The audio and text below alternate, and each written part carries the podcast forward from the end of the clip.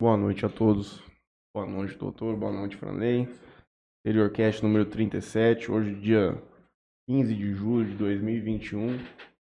Estamos aqui para mais um dia, uma convidada que todos haviam já nos solicitado há muito tempo, especialmente meu avô Vanderlei. Tem grande estima pela senhora. Vamos falar os nossos patrocinadores aqui brevemente, começar essa conversa que o pessoal está muito ansioso. Como eu disse para a senhora, o pessoal tem reconhecido grandemente o trabalho que a senhora tem conduzido aqui na cidade. Uh, recebi diversos comentários durante essa semana que nós tínhamos anunciado que a senhora viria. Estamos contentes com isso. Agradecemos desde já a disponibilidade da senhora. Gostaria de agradecer ao Júnior, eu estava andando de bicicleta, eu ouvi ele passeando com um bonezinho à noite. Quando a gente for na casa dele, tem que perguntar se está fazendo sol à noite, para ele estar tá andando de boné. Um frio, rapaz, um vento. Na Avenida Paulo Marcondes, inclusive. Ângulo Jazz, nosso companheiro Neto, que virá aqui, falou comigo em breve. A Marília Pupim, minha grandíssima amiga, esteve conosco nesse final de semana. Melfinete do Grande Kiko.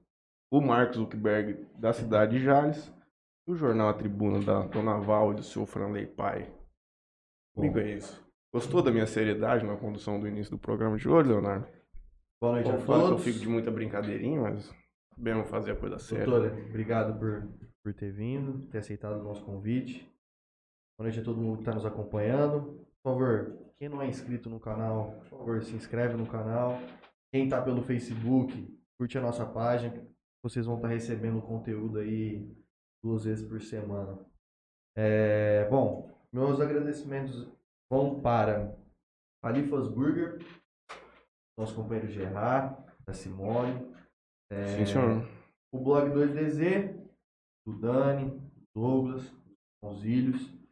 É, Webcão, inclusive você levou o Iron lá, né, Matheusinho? Deixa eu voltar branco, hein, cara. Estamos fazendo uma campanha no Webcão lá do cachorrinho com os donos. Participei, contei a historinha do Aaron lá um pouco. Tem que levar o Léo é aí, a Mel. O Léo não tá conseguindo levantar, tá, Fran? E queria agradecer também a Adega 24, a Adega Avenida e a Água Iane. E a Antena 102. Antena 102. Deixar de esquecer. É sucesso. Bom, vamos conduzir aqui. Doutora, por favor, se apresente a todos. É, conta um pouco da sua trajetória, como é que você veio parar aqui em Jales, como é que ela nasceu chegou... aqui, você acredita? Não, ela ficou 20. Veio do vento da mãe dela diretamente para a cidade de Jales. Jales, é isso. Olha pra você ver. Então conta pra gente um pouco da sua história. Que a gente vai conduzindo da... as perguntas aqui. Ok, obrigada. Quero agradecer a oportunidade. É, sempre que alguém me convida para falar alguma coisa, eu eu aceito, porque eu acho que é uma oportunidade de agregar e juntar forças, né, para a gente lidar com uma situação tão difícil que é, tem nos desafiado diariamente, né.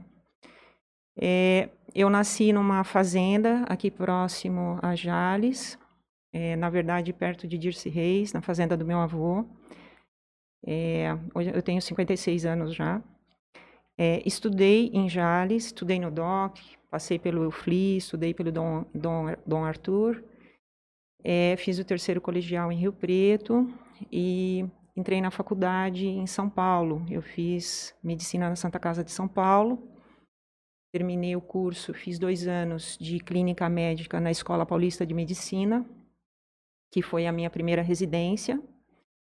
E depois eu voltei para Santa Casa e fiz quatro anos de cirurgia, cirurgia geral e cirurgia do aparelho digestivo. Acabei ficando em São Paulo 29 anos. Eu trabalhei muito tempo num hospital de ponta em São Paulo, que é o Hospital Samaritano. É, tinha consultório, próximo ao Hospital Samaritano em Higienópolis.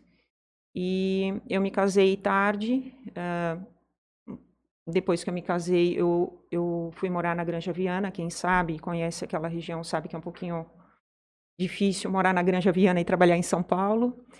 E, e dez anos atrás eu recebi um convite para voltar para Jales para trabalhar com cirurgia aqui. E como eu estava numa vida bem corrida, porque eu tinha que me deslocar até o centro centro não, né, mas uma região central de São Paulo para trabalhar e morar fora de São Paulo, com filhos pequenos, eu acabei aceitando e voltei para Jales. Então, eu estou aqui já há 10 anos. Aqui é, eu não deu muito certo a minha adaptação na área cirúrgica. Eu acabei trabalhando três anos e meio na UTI do Hospital de Câncer, no Hospital do Amor, aqui em Jales. E uh, assumi a pequena cirurgia do AMI, que eu tive que fazer uma pausa agora na pandemia, mas eu era responsável pela cirurgia ambulatorial do AMI e fazia consultas na área de gastro, de cirurgia de polo, e de coloproctologia, que são afins dentro da cirurgia geral que eu, eu trabalhei, né? E é, tem um consultório junto à clínica da doutora, doutora Ana Cláudia Coga, e também eu fiz uma pausa nos meus atendimentos por conta do, do meu envolvimento com a pandemia.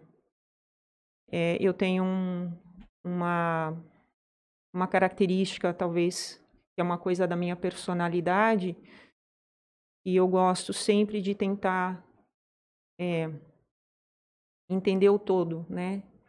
E por isso que eu fiz o mais abrangente dentro da área da medicina na parte clínica, que é clínica médica, e o mais abrangente dentro da medicina na área cirúrgica, que é cirurgia geral. E ainda dentro desse universo, eu gosto muito de medicina psicossomática. Cheguei a trabalhar um tempo na clínica de é, médica psicológica com psiquiatras fazendo avaliações clínicas de pacientes. seria o que, doutora? Perdão. É, é, a interface entre o físico e o emocional, tá. né? Então, de doenças de manifestação física, mas cuja origem tem o seu fundo emocional. Certo. Tudo para tentar entender o todo de quem é a pessoa, porque quando você consegue entender quem é a pessoa, talvez você consiga ajudá-la melhor, uhum. né? E a pessoa é um todo muito complexo, né? E então eu tenho essa essa característica, o meu perfil é, na parte é, de, personalidade tem uma coisa meio de artesã. Então eu gosto de pegar as pequenas partes e juntar para tentar entender o todo. Por isso que eu gosto muito de terapia intensiva também, porque aí eu consigo ver a parte neurológica, respiratória, renal, circulatória, gastrointestinal, e eu vou tentando entender o que está acontecendo com o paciente, compondo as partes e entendendo o todo, né? Então, tem a ver com a minha personalidade isso. São coisas que eu gosto de fazer, né? É, minúcias, né? Detalhes. Valorizar detalhes para poder entender o que está acontecendo com aquela pessoa. Então, é, era essa a minha atividade em cada área. Eu já passei por várias, vários setores, de seis anos de residência, né? Então a gente acaba passando por muitas experiências, mas a que eu mais me identifico tem a ver com esse, com esse, com essas minúcias, com esses detalhes, com esse entender o todo, né? E tentar interpretar com a história, com o exame, com exames subsidiários, né? Tentar entender o que está acontecendo com a pessoa para poder ajudar a fazer algumas intervenções e tirar a pessoa daquele enrosco, ou tentar ajudar a pessoa a vencer a doença que ela está enfrentando, ou o desequilíbrio, ou enfim, o sintoma que, que a aflige.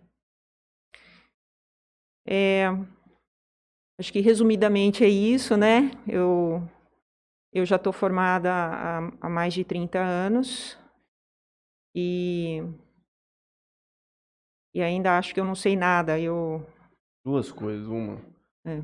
É, é, um, é óbvio, porque todos que a gente convida estão aqui em Jales. Mas já tivemos vários que, que retornaram de São Paulo. Uhum. Querendo ou não, é. uma hora ou outra é, é, bem complicado. Em segundo lugar, a senhora me lembra muito meu outro avô, Sileno Saldanha, que era um médico antigo, 60 anos de graduação, fez na UFMG. Era um outro tipo de medicina, ele dizia para mim. É, naquele tempo você efetivamente se tornava médico meio que para atender todas as vertentes todas as necessidades do corpo humano. E de que ele sempre buscava, como a senhora está colocando, de. Porque é uma ciência que ela é muito volátil, assim, eu diria. Cada corpo responde de uma forma, você pode ter a mesma doença que ela atinge pessoas distintas de formas completamente diversas. Então, realmente tem que. Eu acho que o médico, vamos dizer assim, que chega próximo à perfeição é aquele que realmente consegue entender todos os campos.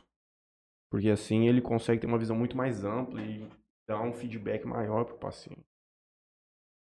É... O, o, acho que o Brasil precisa de generalistas, né? Generalista, alguém que faça bem feito a parte mais feijão com arroz, vamos dizer assim. Resolve 80, 90% das esse situações. É o, esse é o cidadão que fica na, na boca do plantão, como dizem os meus amigos. Numa é, Santa então... Casa, numa UPA, assim. Porque geralmente o que a, gente, que a gente nota, tem muitos, então a gente acaba meio que entendendo um pouco da realidade, é de que hoje os médicos que estão dando plantão, assim, os plantões comuns, são aqueles recém-formados. E que o que a senhora está dizendo, então, é totalmente o contrário. Você precisaria de pessoas com um pouco mais de bagagem para conseguir dar esse primeiro atendimento de uma forma mais efetiva. Então, eu acho que quanto mais é, o médico investir na sua formação, mais ele vai ter a oferecer para o seu cliente, né? É, curso, especialização, é, treinamento, residência. Quando eu estava em São Paulo, eu fiz o, os cursos de atendimento de trauma, de emergência, que é o ATLS, o de, da emergência de cardiologia, que é o ACLS. Quer dizer, trabalhar na frente, tudo que você puder investir para se aprimorar, para discernir, para poder fazer o que é o objetivo da medicina, salvar vidas, você deve investir nisso, né? Uhum. Porque, lamentavelmente, nós temos dois tipos de comportamento, né? É, eu acho que em qualquer área. É, é, o, o, o médico que chega um paciente com um problema e você vai tentar resolver o problema dessa pessoa e Outra situação é quando o paciente passa a ser um problema, aí você quer se livrar do paciente, uhum. né? Então, geralmente, em plantões com correria, cada paciente é um problema. Não é que cada paciente traz um problema para você ajudar a resolver, mas é uma diferença brutal de comportamento frente a essa situação. Então, eu procuro sempre, sempre ver o outro como uma pessoa, que poderia ser eu, que me traz um problema e que talvez eu possa, de alguma maneira, ajudar. É, mas desse, vai muito dessa. Na linha desse raciocínio, a senhora nos disse que já tem 30 anos de graduação. A senhora vê a medicina um pouco mais mercantilizada hoje? Entrando um pouco nessa linha, porque o que a senhora me disse me traz uma outra situação. O cara entra no plantão das 6 às 6 da tarde, ele sabe que hora que der às 18 horas ele vai embora e alguém vai ter que ficar com aquela responsabilidade que com ele estava até o momento. Uh, a senhora vê que a coisa. Eu não sei se a gente pode sempre. É óbvio que sempre teve esse lado mais uh, econômico da coisa. Sim. Mas a senhora notava que existia um pouco mais de questão de vocação para a coisa do que nós temos hoje? Ou é uma. Não, é... eu acho que é, é um fato isso. Talvez eu tenha tido o privilégio né, de é, ter a companhia de professores que é, tinham essa visão muito humanizada, né? Uhum. Então, mais ou menos isso foi, ou de repente isso já era meu e deu liga, né? Não sei. Mas é, é, há um valor maior, um bem maior, que é a vida de alguém. Uhum. E e não tem preço isso. Tá certo que a gente precifica o trabalho, o médico e tudo mais, mas é uma responsabilidade muito grande cuidar da vida de uma pessoa, uhum. né? Então, conseguir olhar para a pessoa e é, não deixar que ela seja um problema, mas que ela seja um desafio para minha capacidade de investigar, fazer o diagnóstico e tratar, isso é lindo, né? Então, se os médicos puderem sempre lembrar disso e, e é, procurarem é, agir dessa maneira, provavelmente nós vamos ter mais soluções para para pessoas como nós que precisam de ajuda e em algum momento da sua história vão precisar de um médico, num pronto-socorro, numa emergência, num, num, numa unidade de internação. E todo mundo quer saber é, a parte do seu trabalho né, frente à, à pandemia. Consegue relatar para a gente como é que é o dia a dia é, em frente à pandemia? Eu queria, como é tá sendo? queria emendar uma pergunta que entra um pouco na linha. Como que a senhora se envolveu com isso? Qual que foi o início dessa trajetória da senhora desde o ano passado? Eu acredito que já a senhora tem vivenciado isso. E Sim. aí, um pouco do dia a dia também. Primeiro que, assim, foi um apavoramento, né? Porque o ano passado, quando a pandemia chegou em São Paulo e teve o primeiro óbito, meu sobrinho trabalhava exatamente na instituição, era residente em medicina é, desse hospital, e a notícia é que chegou o, o contaminado e a UTI inteira dos pacientes foi contaminada e toda a equipe de enfermagem, toda a equipe médica foi contaminada e não só o médico contaminado foi para casa e a sua mãe foi contaminada e foi internada, entubada e começou a morrer gente da, da, da UTI, enfim. Então foi um desespero isso. A notícia chegava para mim como uma coisa meio desesperadora. Antes de chegar aqui em Jales, né? Basicamente aquilo que a gente acompanhava que estava acontecendo na Itália. Exatamente. Uhum. Tá ótimo. Conforme a, a pandemia foi varrendo o mundo, né, saiu da Ásia, passou pela Europa, chegou nos Estados Unidos para depois chegar aqui, é, além do desespero, né, é, algumas pessoas que no meio do desespero começaram a fazer algumas coisas diferentes, começaram a ensinar que talvez tinham algumas estratégias né, de enfrentamento para casos mais graves. E eu me chamou a atenção, assim, pessoas que não estavam ganhando nada com isso, não, não faziam parte de nenhum é, ensaio, nenhum trabalho que fosse patrocinado por uhum. nenhuma indústria, é, que não tinha nada a ganhar, pelo contrário, às vezes era até criticado por algumas coisas que falava. E como a pessoa não tinha nada a ganhar, eu ach, não achei que talvez o que ela estivesse falando poderia ter lá a sua verdade, né? E é, eu comecei a dar ouvidos a médicos de fora que começaram a sugerir alguns, algumas formas de abordagem do tratamento. E quando a pandemia de fato bateu a água no nosso traseiro, foi num surto no AME, é onde eu trabalhava. E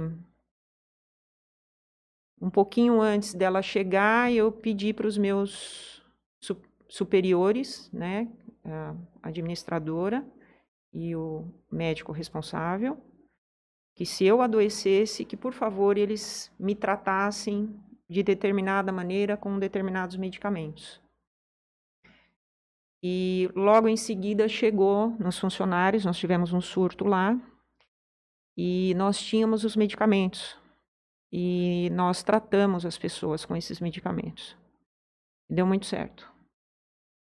Aí os parentes dos funcionários começaram a adoecer, depois amigos, depois um surto numa empresa de alimentos, depois um surto num frigorífico. E foi uma coisa fantástica, porque assim, a gente, o AMI não é um lugar para atender Covid, nunca foi. E atendeu até pouco tempo. E nós separamos uma salinha e eu eu não vou falar nomes aqui para não cometer nenhuma injustiça do tanto de enfermeiras, auxiliares, técnicos de raio-x e até as faxineiras ajudaram Toda vez que a gente precisava abrir um sábado para fazer uma pulsoterapia, que é dar uma dose alta de corticoide para salvar alguém, ou um domingo para fazer isso. É... no auge da primeira onda, de agosto, setembro, nós chegamos a monitorar as enfermeiras. Nós usamos uma planilha que foi concebida é, pela doutora Adriana, dentista. O sobrenome dela acho que é Bivilaco, agora. Da, ai, não, é outro o sobrenome, desculpe, eu confundi o sobrenome. E o doutor Luiz Henrique, do AME, para monitorar sintomas de pacientes à distância. Então, no auge dessa onda, nós chegamos a monitorar 50 pessoas doentes, não só de Jales, de toda a região que pedia ajuda. telefonema diariamente para as pessoas. As enfermeiras, nós tivemos quatro enfermeiras que nos ajudavam. No começo começou com uma, não foi aumentando, aumentando, aumentando quatro. E a gente sentava numa mesa e passava praticamente o sábado e o domingo inteiro. Revisitando os casos. Revendo e eu fazendo as receitas, as prescrições, tirando foto, mandando ou deixando na portaria do AME alguém vindo retirar a prescrição ou o remédio. Quando complicava, eu convocava, punha o escafandro, examinava. Se tinha que fazer a medicação injetável, a gente fazia a medicação injetável. Isso foi até o final de outubro mais de 400 pessoas nós fizemos isso. Uhum. Foi a primeira etapa, vamos dizer assim, que foi a primeira onda. É... Todos os pacientes que nós atendemos no início, ninguém morreu. Alguns nós pegamos numa fase tardia da doença, aí encaminhamos para internar, alguns morreram. Mas boa parte dos graves que não foram internados, quer dizer, os, nenhum deles, né? Boa parte dos graves é, não precisaram ser internados e sobreviveram. Então, o que a gente pensava que estava entrando numa guerra com uma espada de plástico, a gente entendeu que a gente tinha um 38 na mão. Dava para fazer alguma, alguma coisa. coisa. Eu queria ter um, um canhão, queria ter um, sei lá, uma bazuca, mas eu não tinha. Mas eu entrei na guerra. Uma coisa que, que, que faz parte da minha personalidade também é que, assim, se eu não participasse disso, não seria eu. Uhum. Saber que tem que fazer uma coisa e não fazer, não seria eu. Se eu não tivesse assumido isso, eu seria a pessoa mais infeliz, eu acho. Eu vejo muita, é, muitas colocações de médicos, de pessoas contrárias à utilização dos, dos medicamentos naquela época, de que aquela época foi, eu me lembro até hoje, eu estava no Twitter, eu lembro quando o cara, o francês, fez a postagem de que ele tinha conduzido um estudo na França e que a hidroxicloroquina tinha demonstrado eficácia contra o vírus. Mandei no grupo dos moleques e falei assim, mano, remédio, estamos sossegados. E naquele momento, a hidroxicloroquina se colocou como um remédio, começou a se falar né, no mundo todo, todo mundo começou a experimentar, é, aplicar a droga nas pessoas. E a grande crítica que se fazia naquela época, desde, desde aquela época já se falava para pessoas falavam para não usar, e os médicos que utilizavam falavam assim, olha, eu não tenho o que fazer. Eu vou usar. É o que me falam até hoje. Eu vou usar. E era basicamente isso que a senhora devia viver. A, a situação era é a única coisa que falam que pode dar certo, então eu vou tentar. É, tem um. Em situação de guerra, mais ou menos você tenta fazer o que você pode, né? Para ver se você de alguma maneira consegue salvar ou fazer alguma intervenção que seja amenizadora de complicações e tudo mais. Então, é, o mundo inteiro é, começou a fazer ensaios e usar medicamentos para poder fazer intervenções. Funciona, né? é. E ao longo do, dos meses, do, do, tempo que foi passando, é, muita gente chegou à conclusão de que funciona, mas muita gente chegou à conclusão que não funciona também. E isso dividiu o mundo, dividiu o país. Lamentavelmente, o Brasil está mais dividido do que o resto do mundo. E e, e assim, a, a, divisão gera uma polarização que, que distancia a gente das soluções. Porque eu acredito que a solução é algo equilibrado. Não existe uma coisa só para ser feita na pandemia para lidar com o vírus. Uhum. É uma combinação de é, estratégias. É necessário, são necessárias várias estratégias de várias vertentes e é necessário a colaboração de todos. Então, é, não existe mágica, não existe um remédio mágico, não existe uma vacina mágica. Isso não sou eu que estou falando. Todo mundo fala. Mas existe uma coisa bonita mágica, que é todo mundo se juntar. Por exemplo, o que aconteceu no AME é lindo. Um monte de gente se juntou para ajudar as pessoas. Depois disso, eu participei de uma licitação para ser contratada para a prefeitura para poder é, gerenciar ou ajudar as unidades básicas no atendimento da, da Covid. Mas não deu, a onda cobriu a gente. Então, eu acabei ficando com os casos mais graves. E aí eu fui para uma outra etapa que eu fiquei trabalhando no núcleo central de 16 de novembro do ano passado até maio desse ano, até seis meses. Para a gente contextualizar, até chegar esse 16 de novembro, nós tivemos uma queda notável no número Sim. de casos, a senhora lembra? Sim. Que parecia que a coisa realmente, especialmente na época da eleição, eleição. e até um pouco antes, mas estava os números Deu pelo um menos fôlego. indicavam é. que a coisa daria uma estabilizada e voltou com é. tudo. É. Então aí o que a gente pensava que era a segunda onda provavelmente foi a primeira onda da P1, né? Uhum. A primeira onda da cepa 2, que a gente teve o pico dela em março, em abril. E aí o time eh, do, das enfermeiras, das auxiliares, fantástico também. Eu falo que eu não teria feito nada, nada, nada nessa pandemia se não tivesse o time que eu tenho. E eu não escolhi as pessoas. As pessoas escolheram a mensagem. A uhum. mensagem é tentar salvar as pessoas. A mensagem é maior que o mensageiro.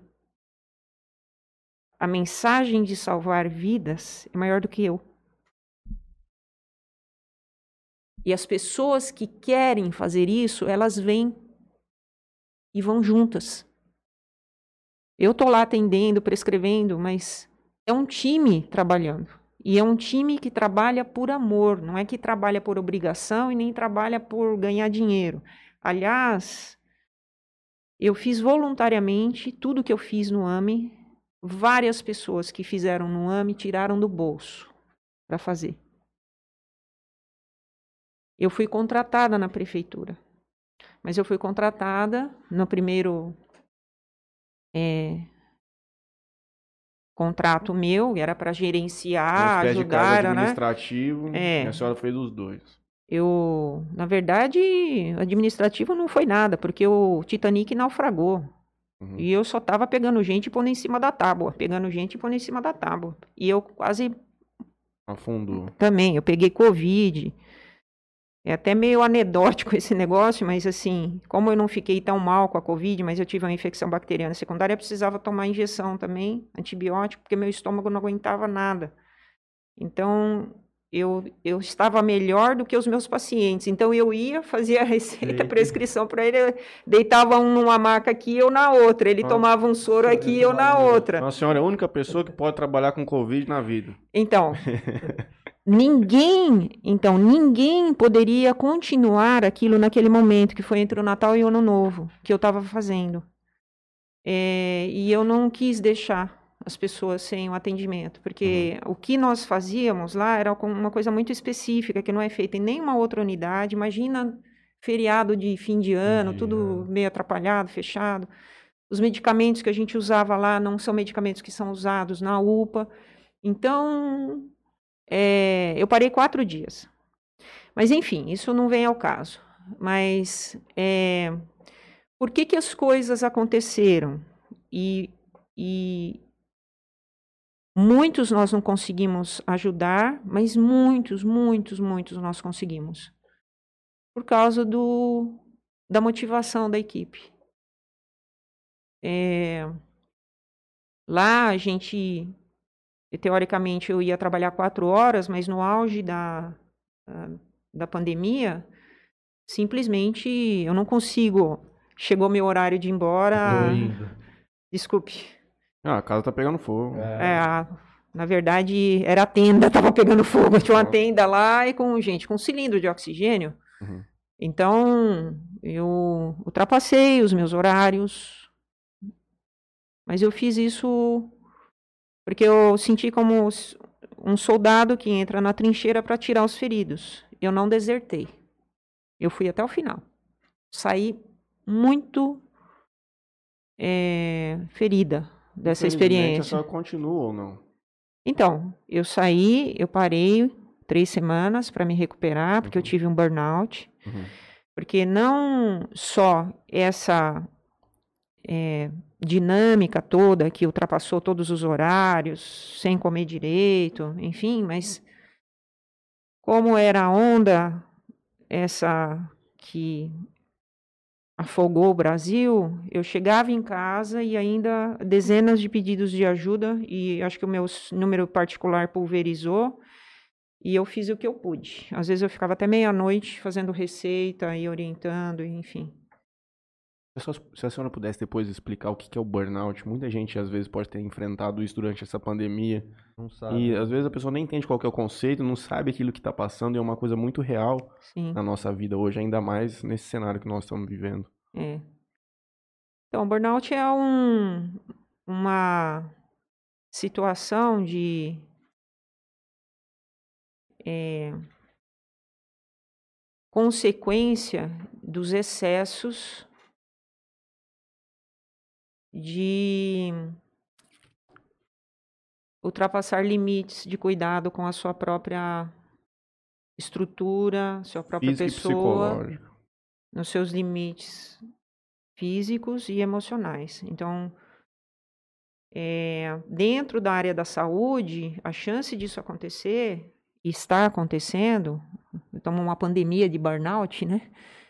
É, por causa de, do volume de trabalho, do estresse que a gente passa. Eu vou falar para você que eu chorei inúmeras vezes quando eu encaminhava alguém para internar, porque eu sabia que eu não ia mais encontrar aquela pessoa. Então saía um com a família chorando e eu virava as costas e ia chorar Nossa. na outra salinha escondida. Então é muito, a gente se envolve muito, né? Diria que a carga emocional é muito superior do que a carga física. Então. E ela grava e a segunda. Né? Você vai para casa pensando naquele que, que vai ser amanhã, como será. Especialmente na segunda onda, o comportamento da cepa mudou. E eu estava acostumada a fazer X. E eu estava fazendo X e não. Não estava resolvendo.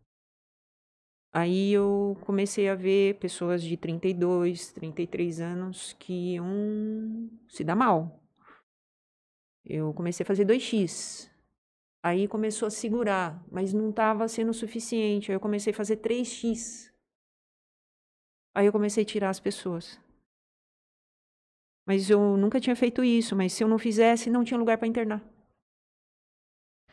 Duas semanas depois que eu comecei a fazer os 3x, eu recebi o relatório da P1 de Manaus, que tinha que fazer 3x, senão não ia segurar ninguém.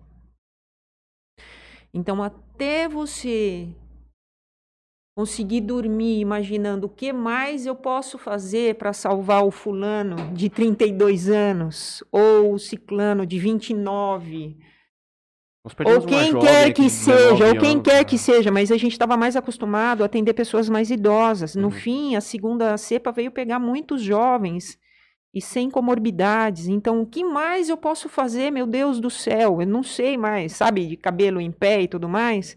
Aí você volta e vê, e oxigênio, iranã, iranã. Imagina eu dormir pensando então, que você tem que então, é uma então isso, isso gera burnout. Ao ponto que quando eu terminei o meu contrato em, em maio, eu saí parecendo meio um zumbi, um zumbi, assim, porque eu já não tinha mais fome. Assim, se eu morresse, tinha morrido, sabe? Quando você não tá mais. Sabe quando parece que você sai de uma guerra meio que estourou umas bombas, sua cabeça não funciona mais direito? E aí precisava assim que continuasse. Graças a Deus, chegou Dr. Fabrício Fola, que é um médico que se formou esse ano, tinha muito interesse em, Em ajudar. em, né? em ajudar, em tratar Covid. Na época que eu fazia algumas reuniões para ensinar os médicos das unidades, ele estava fazendo um estágio, ele já tinha visto. E eu consegui treiná-lo no fim do meu contrato. Então eu fiz uma pausa e ele assumiu esse período até eu pegar o fôlego. Vamos dizer que eu não voltei normal, assim, é como se eu tivesse o tanque na reserva, sabe? Uhum. Eu não consigo mais fazer de chegar em casa e ficar até tarde, não posso. Aliás, porque desconfigurou minha família, minha vida pessoal, enfim, foi uma coisa muito difícil. Mas eu não abandonei o navio, vamos dizer assim, né? Eu não saí de cena a- até terminar o meu, o meu contrato. E é, o burnout, então, tem a ver com esses excessos, onde a gente sente tristeza, fadiga, incômodo, insônia, ou sonolência excessiva, taquicardia, pressão alta, pode acontecer qualquer coisa, né? Mas é tudo por sobrecarga, tudo por excesso, tudo por falta de cuidar Si de si próprio, né? Então, nesse momento que eu retorno, para eu conseguir oferecer mais alguma coisa para alguém, eu vou ter que rever os meus limites. Porque assim, então, para esse novo momento, eu pedi para descansar um fim de semana sim, um fim de semana não, para eu ter uma hora de almoço bem pré-determinada, onde eu posso sair para minha casa, comer e voltar, porque era uma coisa direto e Loucura. reto, né? Então, é como se eu tivesse eh, me protegendo, colocando mais limites e chegando na minha casa, colocando os limites também para eu não eh, fazer o terceiro turno, né? Para que eu possa ter sobriedade e continuar ajudando de alguma maneira. Ainda agora, duas semanas, chegou mais uma médica para nos ajudar e a gente faz um período de treinamento e nós temos falado a mesma língua, quer dizer, a síndrome, a unidade de síndrome gripal foi transferida do núcleo central agora para uma estrutura mais ampla, bem equipada, que é o antigo pronto-socorro. Nós estamos lá desde o início de abril e temos macas para os pacientes deitarem, temos oxigênio na rede, porque Uhum. antes a gente tinha cilindro, foi uma loucura, um estresse, meu Deus, lá no outro que tinha o cilindro. Às vezes vinham chegando paciente com cilindros de transporte, e não tinha cilindro para colocar. Teve paciente que doou bico para poder fazer dois, para de um cilindro oferecer oxigênio para duas pessoas. Nada. E a coisa mais fantástica que a gente viu, que eu também já chorei muito de gratidão e de alegria, é porque as pessoas que se recuperavam queriam de alguma maneira colaborar. Uhum. E às vezes acabava a heparina, e a hora que acabava a heparina, chegava um paciente que tinha se recuperado com uma sacolinha de doação. Então, ele mesmo via a gente entregando a heparina para alguém que ia ficar sem, que não tinha condição de comprar. Então, isso foi muito lindo, porque a gente viu a sociedade, de alguma maneira, se envolvendo, querendo ajudar, conseguindo camas, macas. eh, quando mudamos a cilindra, né? cilin- eh, ó, eh, eh, a rede de oxigênio, ar-condicionado, sabe? Então, foi um envolvimento ah, Da sociedade como um todo. da sociedade.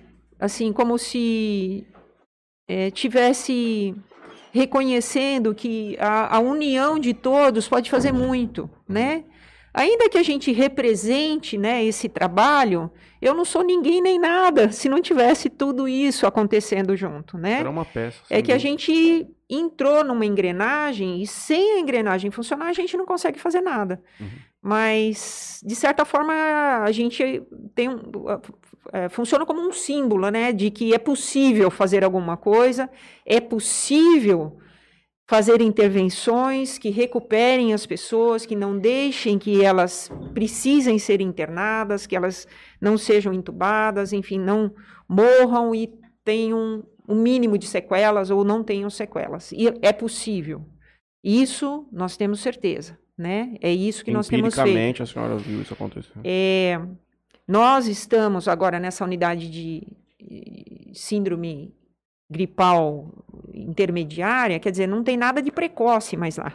O que tem é chorar o leite derramado, que é o que chega para a gente, são pessoas que são encaminhadas pelos colegas que já estão mal. Uhum. Se a gente não tivesse fazendo esse trabalho lá, eu não sei como estariam as vagas, porque nós estamos hoje com 100% de ocupação da UTI, e eu acho que estava com 65% do, da enfermaria, ontem estava 80%. Quer dizer, nós estamos sempre nesse limite. Mas muitas pessoas é, nós temos tirado da rota de colisão, fazendo intervenções intermediárias. Quer dizer, a hora que começa a inflamação, é como se você tivesse que apagar uma fogueira enorme de inflamação.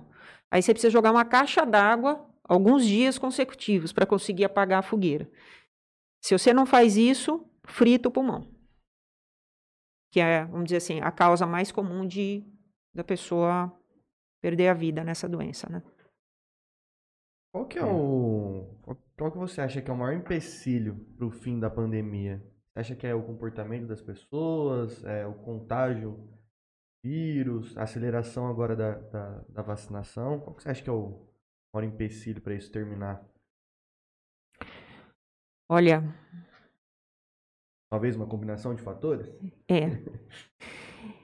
é eu gosto sempre de fazer algumas analogias, né, para tentar explicar a forma como eu vejo. Primeiro, eu sempre falo isso, as pessoas que já me ouvem ou já ouviram sabem que eu falo isso. É, eu me considero uma ovelha míope num vale sombrio. No vale está a sombra da montanha. A sombra quem está na montanha não é só o vírus que está em vantagem. Tem no muita topo. coisa. Tem muita coisa. Tem muito interesse. Aliás, talvez o vírus seja o menor dos inimigos na montanha. É... Acho que tem a questão de interesses pessoais acima de interesses é, da sociedade como um todo, interesses de corporações, interesses de empresas, interesses de governos, muitos interesses. É, mas, lamentavelmente, é, o comportamento das pessoas é um grande vilão. É, há uma arrogância. Eu acho que é um comportamento arrogante de não cuidar de si, não cuidar do outro, ou não levar em consideração que alguns tipos de comportamento podem causar a morte de alguém. Então, é, não é falta de falar, não é falta de ouvir, não é falta de ver né, as estatísticas, o número de mortes e tudo mais. Parece que, assim, ainda mais que nós estamos num país que está dividido nessa questão de como se comportar, né? Mas é, em fevereiro desse ano, fez um ano que morreu a primeira pessoa lá em São Paulo. Um ano depois, tinha 240 mil mortos no Brasil em fevereiro. Uhum.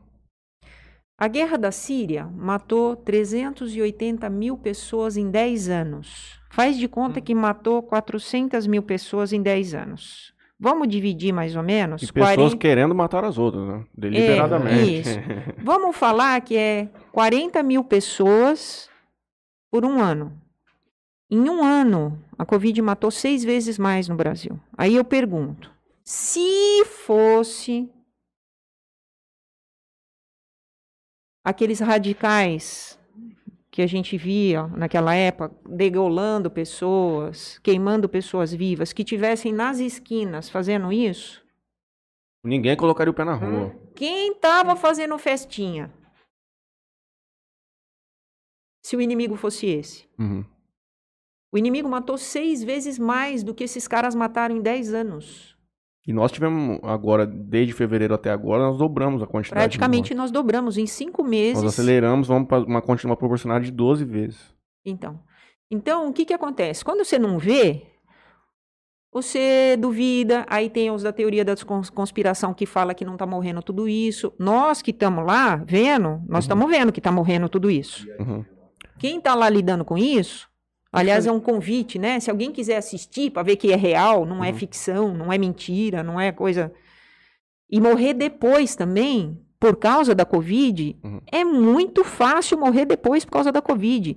16,7%, 16,5% das pessoas que têm Covid podem desenvolver problemas de coagulação, morrer duas a quatro semanas depois de infarto, de acidente vascular cerebral e de embolia. Uhum. Nós já tivemos pessoas de 30 e poucos anos aqui com embolia pulmonar quatro semanas depois da Covid. Eu tive um caso de um amigo, um advogado em São Paulo, 45 anos, corria 10 km por dia, é, pegou a Covid, deve ter uns 3 meses. No 13 terceiro dia, já pensando no estar livre, quem o tratou foi o Davi Whip, em casa. Ele já achando que estava livre, no 14 quarto dia ele afundou, porque começou a dar uma trombose ou alguma coisa assim. Mesentérica. É, e ele foi pro Sírio Libanês e teve que ficar 10 dias. Se ele não tivesse tido todo esse suporte de uma alta medicina, vamos dizer assim, ele não teria sobrevivido. Mas ele era um cara que já estava no final do curso da Exatamente. doença. E ele, no momento que achou que já estava, a gente já conversar assim, poxa, tô livre agora, agora tá tudo bem. Ele afundou ali. Então é muito complicado. Fora. Saudável. Vou fazer uma outra Sim. pergunta para a senhora, a senhora está comentando nessa questão de, de que a pandemia é real e tudo mais. A gente agora deu uma freada um pouco nesse tipo de comentário, mas durante muita, mui- eh, grande parte do ano passado nós lidamos com aquela, com aquela teoria de que os números de contaminados e de mortos pela Covid estavam inflamados, estava tendo Hum. algum tipo de manipulação por parte dos próprios médicos e por parte dos hospitais e tudo mais para aumentar o número de contaminados, para conseguir, consequentemente, uma verba maior por isso. A senhora que tem uma que, que vivenciou isso diariamente, não sei se a senhora conseguia dar um posicionamento a respeito, até se é o caso, a gente não- nem precisa necessariamente É. falar, isso, só estou dizendo porque a senhora comentou que a galera realmente achava que não era real. É. Eu acho que esse equívoco começou na Itália, que até teve um senador, eu não lembro, algum político lá da Itália, que foi falar que não estava morrendo de coisa, Covid, coisa nenhuma, porque o, o estudo, né, dos que tinham morrido mostrava que tinham trombose no pulmão, mas essa é a fisiopatologia da doença, quer dizer, a doença, ela ac- acontece porque inflama os vasos, trombosa a microcirculação, o pulmão vai embora, o cérebro vai embora, o rim vai embora, o fígado vai embora, quer dizer, se a pessoa não cuida, vai embora. Uhum. É, então, assim, pode ser que tenha tido alguma jogada, pode ser, eu não sei, Uhum. mas que tá morrendo gente toda hora, durante e no pós-Covid, tá. Quem sai, pacientes graves que saem da UTI, que tiveram comprometimento pulmonar, a chance deles morrerem depois da alta é altíssima. Dois meses depois, um, um quarto deles morre de pneumonia, de, de insuficiência respiratória e de embolia. Mas quem causou isso? Se o cara não tivesse tido co- Covid, ele não ia morrer. Então, tem um monte de gente morrendo no pós-Covid, e a Covid já passou. Mas o legado dela de morte e de destruição continua. O tanto de gente sequelada que nós vamos ter, e já estamos tendo, Isso que eu ia comentar. sequelas neurológicas, sequelas psiquiátricas, nós estamos tratando surto psicótico, dois já, lá no Covidário. Nós tivemos um relato de um companheiro nosso do Alberto aqui, acho que foi a tia, Foi a tia dele. E ela teve um, um apagão de memória por 48 horas. Ela chegou pra trabalhar e ela simplesmente sentou à mesa e não sabia o que tinha pra fazer. Então, Ó, Assim que ela tinha retornado do Covid. Eu queria comentar com a senhora, vai ter muito, a eh, muita gente tá tendo pequenas sequelas também que também Sim, atrapalham muito a da vida. parte de cognição, da parte de memória. As pessoas falam, minha memória não é a mesma, e é verdade. depressão, ansiedade, transtorno obsessivo compulsivo, é, surto psicótico. Então, da parte neurológica, neuropsiquiátrica, um monte de coisa. Da parte respiratória nem se fala. E da parte circulatória também. Tanto agora como depois. Tem casos graves, saem com insuficiência respiratória, com insuficiência cardíaca, com um rim prejudicado, enfim. É um, é um legado muito. Ah, parte muscular. Sim. Nossa. Dores que nunca melhoram, fraqueza muscular, falta de funcionamento correto do, do, do intestino, do, do estômago. Quer dizer, a pessoa sai muito ah, debilitada e com muitos sintomas no pós-Covid, né? Nem sei porque que a gente entrou nesse assunto, mas assim. Esse aqui é o podcast, doutor. Nós estamos É. falando uma coisa, começa a falar de outra É, coisa. já, tá, já pronto, já, per- já perdi o rumo da, do negócio. A minha, a minha prima, doutora, ela foi a quinta pessoa da família que morreu. Entra aqui, Léo, pra falar, por favor. Não, o pessoal não escuta o que você Então- tá falando. E aí ela fez muita hemodiálise, porque ela tava muito ruim do rim. Olha lá, tá vendo? Muito. Então, a COVID tem uma característica que é assim: eles estão estudando né, é, a, a questão de genética, então tem alguns genes que eles estão vendo que combinam muito, dá muita liga com o vírus. Por isso que tem famílias inteiras que são dizimadas. Você fala, ah, morreu o pai, a mãe e o filho em uma semana. É verdade. Tem uma questão genética. Tem um professor de genética e imunologia da USP, doutor Antônio Condini Neto, alguma coisa assim. É o cara mais Foda. do Brasil. O ano passado, quando chegou a Covid, ele falou assim: queridos, nós vamos levar provavelmente uns 10 anos para entender essa doença. Caramba. Por quê? Tem gente que vai se comportar como se fosse um. Normal. Como se fosse, sei lá, um. Resfriado. um resfriado. Tem gente que vai se comportar como se fosse é, um, um sarampo que o cara pega uma vez e não pega mais, ou uma rubéola que você pega uma vez e não pega mais, porque você tem imunidade celular, você não vai mais pegar esse vírus nunca. É, tem gente que vai se comportar como dengue, quer dizer, conforme vai mudando a cepa, você vai pegando de novo, e tem gente que vai se comportar como HIV. Não vai sarar nunca. Não sei se vocês viram que o, a semana passada falaram de um cara que testou positivo mais de 200 Eu vi. dias. É, Então, para cada perfil genético, tem o seu cardápio. Então, o cara que mais entende disso no nosso país falou que vai demorar 10 anos para entender essa doença, quem somos nós para falar alguma coisa disso? É. Não é verdade? Então, assim, que tem uma coisa genética, tem. Quando a gente pega alguma informação de que alguém na família foi grave, aí sim que a gente segura essa pessoa e vê essa pessoa todo dia e vai fazendo intervenções milimétricas, diárias, corri- corrigindo a rota dos medicamentos, que é o que a gente faz lá. Chega todo dia com oxigênio ou sem oxigênio, tem paci- os pacientes que tem- foram encaminhados porque tem gravidade, a gente examina, pede exames Certinho, analisa, dá a medicação do dia. Se de hoje para amanhã o negócio ficou diferente, amanhã a prescrição é diferente. É como se fosse uma UTI externa. Todo dia eu faço uma prescrição para cada paciente. Cada um tem a sua característica. É como se né? ele tivesse internado e eu tivesse passando visita. Só que eu não, eu não vou passar visita nos internados. Eu estou na unidade e eles vêm Até você. Aí eles recebem a medicação, al- alguns ficam de manhã e de tarde, a gente faz uma dose de manhã, uma dose à tarde, e ele vai para casa. Em casa, ele fica com a família. Se precisar, a família dá banho nele no leito, faz a comida que ele quer, vigia a oxigenação, vê a saturação, cuida desse paciente e o paciente emocionalmente fica mais tranquilo, mais estável pelo fato dele estar em casa. Então, fazer o tratamento, quando é possível, em casa, é, é muito bom emocionalmente para o paciente, porque quando interna, fica sozinho, a família não pode visitar. Tem vontade de comer alguma coisa, não, não dá, é, tá com- precisando ir no é banheiro, muito nem pior. sempre tem uma enfermeira para ajudar. Quer dizer, estando em casa, já tivemos um paciente que estava precisando 10 litros de oxigênio com máscara em casa, eu falava, nem sai do banheiro, pede pra sua mulher dar banho de gato, passa um paninho limpo aí, daqui três dias você vai sair desse, desse, desse, dessa cama e vai conseguir tomar banho, mas até lá não tem problema, fica quietinho, até passar o auge da inflamação. Você entrou no YouTube aqui? Não. Vamos ver o que a galera tá comentando com a gente. Só um pouquinho? Tem um, tem um botãozinho de volume aqui no microfone. Só você girar ele um pouquinho pra trás. pouquinho. Só um pouquinho. Ixi, eu tô, gri- tô gritando, né? Nossa senhora, eu, eu perguntei pra ele no início, porque a senhora fala bem comedidamente, serena. Estão aqui conosco desde o início o Marlon Livramento, meu presidente da UAB. Parabéns pela pauta e pela convidada. Obrigado, meu amigo. A Maria Lourdes, mãe do Léo. Tamires Souza, amigo do Léo. Aqui nós temos car- amigos de carteirinha do Hum. Leonardo. Cláudia Pressuto. Referência em tratamento em Covid hoje na região, mandando pra senhora. Valdirene Andrade, mãe do Franley, Isabela Pavanello, Toco Júnior, Sérgio Canovas, Renan Vinícius Oliveira, Alexandre Ribeiro Carioca. Boa noite, rapaziada. Boa noite, Alexandre. Hum.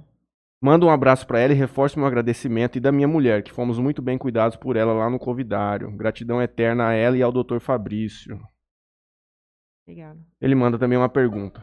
É, pergunte pra ela como ela recebe a emoção do paciente que chega chorando por conta de sua má condição, da sua má condição de saúde e sai chorando por sua boa, Boa condição de saúde.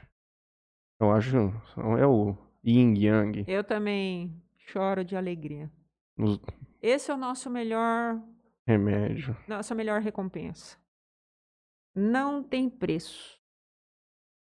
Não tem preço. Lorence Senkoski. Teve boatos que ela. Eu não vou nem ler. Vai desculpar, Lourenço. Boa noite pro senhor. Vai com Deus. Mais Delivery Santa Fé do Sul. É, aqui é um podcast, amigo. Eu agradeço muito sua presença. Continue conosco até o final. Mais Delivery Santa Fé do Sul. Boa noite. Exclusivo aos jalesenses. Boa noite, Andrezão. Um abraço. Uhum. Eu vou ler só mais uma parte do que ele mandou depois. Uhum. Minha mulher e eu fomos muito bem atendidos por ela. Ponto. Delei Garcia, boa noite, boa noite, meu pai, tudo bem? Cláudia Pressuto, profissional de altíssimo nível de conhecimento e humanização. Estamos percebendo isso aqui hoje. Ana Carolina Lima Amador, mandando boa noite pra gente. É a Carol Amador? A minha Ah. vereadora, 2022, Helder Marcelo, pode desculpar, tem meu voto. Uhum. minha contemporânea, contemporânea ela estudou no mesmo colégio e nos conquistou aqui por sua simplicidade e grandeza. Eliane Manfrim. Boa noite, companheiros e doutora Sandra. Não vou poder assistir a live. Quero deixar minha gratidão que levarei por tudo que fez por mim. Deus, na sua bondade, jorre luzes benditas à sua vida e família. Obrigada. Juliano Mariano de Andrade, nosso companheiro Juliano, deu uma chamada no, no, no Joninho hoje, colocou do lado que arde mesmo. Carol Amador, sou fã desse programa e hoje com uma figura ilustre, nossa querida doutora Sandra. Carol Fato está conosco, minha avó, Dona Dina, maior espectadora.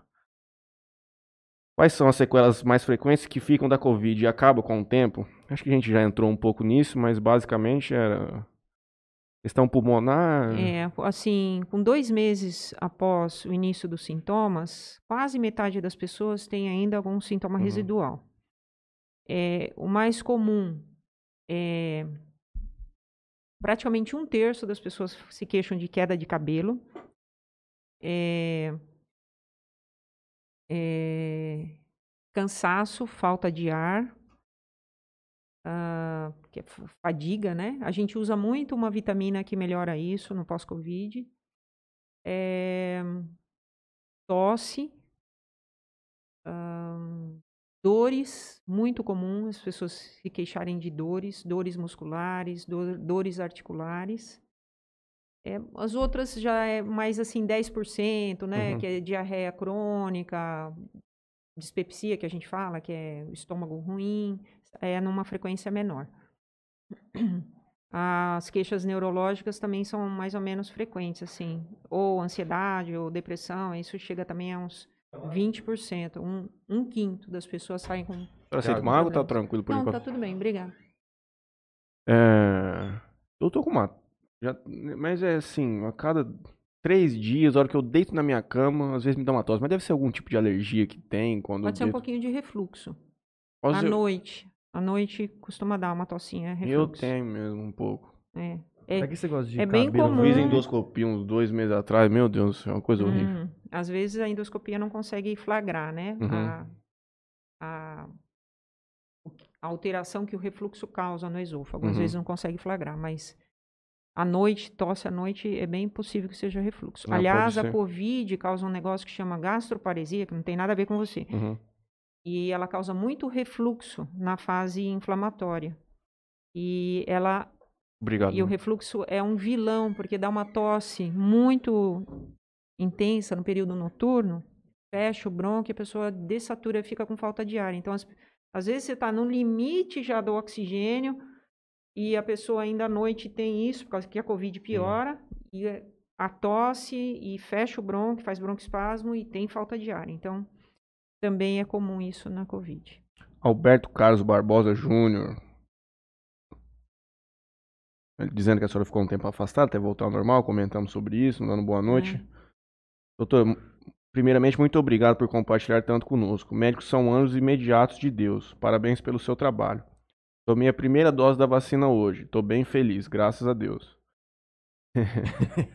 Gostaria de saber se posso tomar um vinho para comemorar ou tem contraindicações. Pode chamar a gente para comemorar junto. É, a gente faz um tintim. É. Eu preciso falar umas coisas da vacina depois, se vocês Então vamos só terminar o que, que o pessoal tá mandando e vamos Tá. entrar nesse assunto. Depois você me passa aqui que tem o pessoal. Paula Marcondes, é um prazer trabalhar com essa médica maravilhosa. Ainda mais porque é parente, eu acredito. Ela é minha aqui. prima. Prima. Ela tá lá me ajudando. Obrigada, Paulinha. Beijinho. Ana Lúcia Belo Rugal. Rugai. Boa noite. Tenho orgulho de fazer parte da equipe da doutora Sandra. Sinto-me privilegiado em trabalhar ao lado dela. Po- Poder colaborar e aprender diariamente com ela e os demais da equipe. Ana Lúcia é a enfermeira que, que cuida de tudo lá para nós. A gerente lá. É. Ana Lúcia, é um prazer trabalhar com você. Você é parte dessa equipe que sem ela eu não seria ninguém, não teria conseguido fazer nada. Eu acho que aqui todos que estão assistindo estão passando essa mensagem para. O Alves está aqui conosco e o Rafael Carnas, profissional extraordinária. Eu vou até fazer isso aqui porque eh, tem algumas coisas que tem que ser comentado. O Alves manda assim, doutor, aquela história de colocar a moeda no local onde foi feita a perfuração da agulha da vacina é real? Eu nunca ouvi falar de. Ah, tinha um negócio que os caras estavam falando que tem uma teoria da conspiração da China, que tinha mag... Você tava, Isso, tava colocando um chip. Pelo É. amor de Deus. O povo tem que ter um É. pouco de discernimento. Eu vou falar que eu não fiz o teste, então eu não sei se é verdade. É, não sei se é verdade. Queria agradecer também a todo mundo que está acompanhando pelo Facebook, uma audiência muito boa. É, o Guilherme Sonsini manda também algumas palavras aqui. É, ele manda um parabéns, doutora Sandra, pelo brilhante trabalho desenvolvido no combate à pandemia.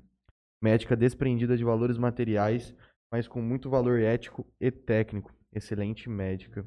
Obrigada. Eu já emendo aqui, fazendo uma pergunta aqui. Muitos casos de reinfecção aparecem lá para vocês? Não são muitos, mas nós temos. Graves? Graves. É. Temos. Inclusive, eu já tive paciente que eu tratei na primeira, confirmado, né? Porque assim, alguns casos, principalmente o ano passado, o diagnóstico era feito com aquele teste rápido. O teste rápido não serve para fazer diagnóstico. Aquele do, do, do- do picadinha no do dedo. dedo? Não serve. Isso aí é para triagem, para grande amor de- escala e tudo mais. Fala pra mim que o do nariz também não serve. Eu nunca mais quero fazer aquilo lá na vida. Meu Deus, cara. Aquilo lá ninguém O merece. pior é você fazer tá com Covid e não aparecer, né? Porque um Putz. terço deles vem negativo e apesar disso a pessoa tá com Covid, né? Ah, por isso que eu não vou nem fazer. isso Mas, mas Vou fazer o enfim, de sangue. algumas pessoas tinham o diagnóstico do ano passado provavelmente equivocado, porque fizeram através dessa pesquisa chamada teste rápido. Não é confiável, porque ele dosa uma proteína parecida com o anticorpo e às vezes a pessoa teve outra virose, com, fez outro anticorpo com a proteína parecida e confundiu. Mas eu tenho casos de pessoas que fizeram o diagnóstico com o do cotonete, o RT-PCR, o ano passado e tiveram esse ano. Foi grave o ano passado e foi mais grave esse ano. Ah, você deve ter tido casos que tratou efetivamente durante o ano passado e voltaram esse ano. Sim, então, eu tenho casos, mas dá Uhum. para contar nos dedos da mão. Uhum, Reinfecção. uhum. Infecção nova é, é a, vamos dizer assim, é a bola da vez, né? Quem não teve e está tendo agora, mas reinfecção é mais raro. Outra coisa que nós temos visto é recaída. A pessoa Uhum. parece que está saindo, E- no mês seguinte faz tudo igual de novo. Aí nem sempre o RT-PCR vem positivo, mas a clínica é igual, o raio-x, o exame de sangue, que é o hemograma com os, os sinais que a gente valoriza como sendo um afrontamento a um vírus grave. Então, re- é, recaída. Uhum. Também a gente conta nos dedos das mãos. Então, o mais comum é infecção nova, mas tem as- aquilo, você não estava aqui, né? Mas tem de tudo nessa doença. Essa doença é um camaleão.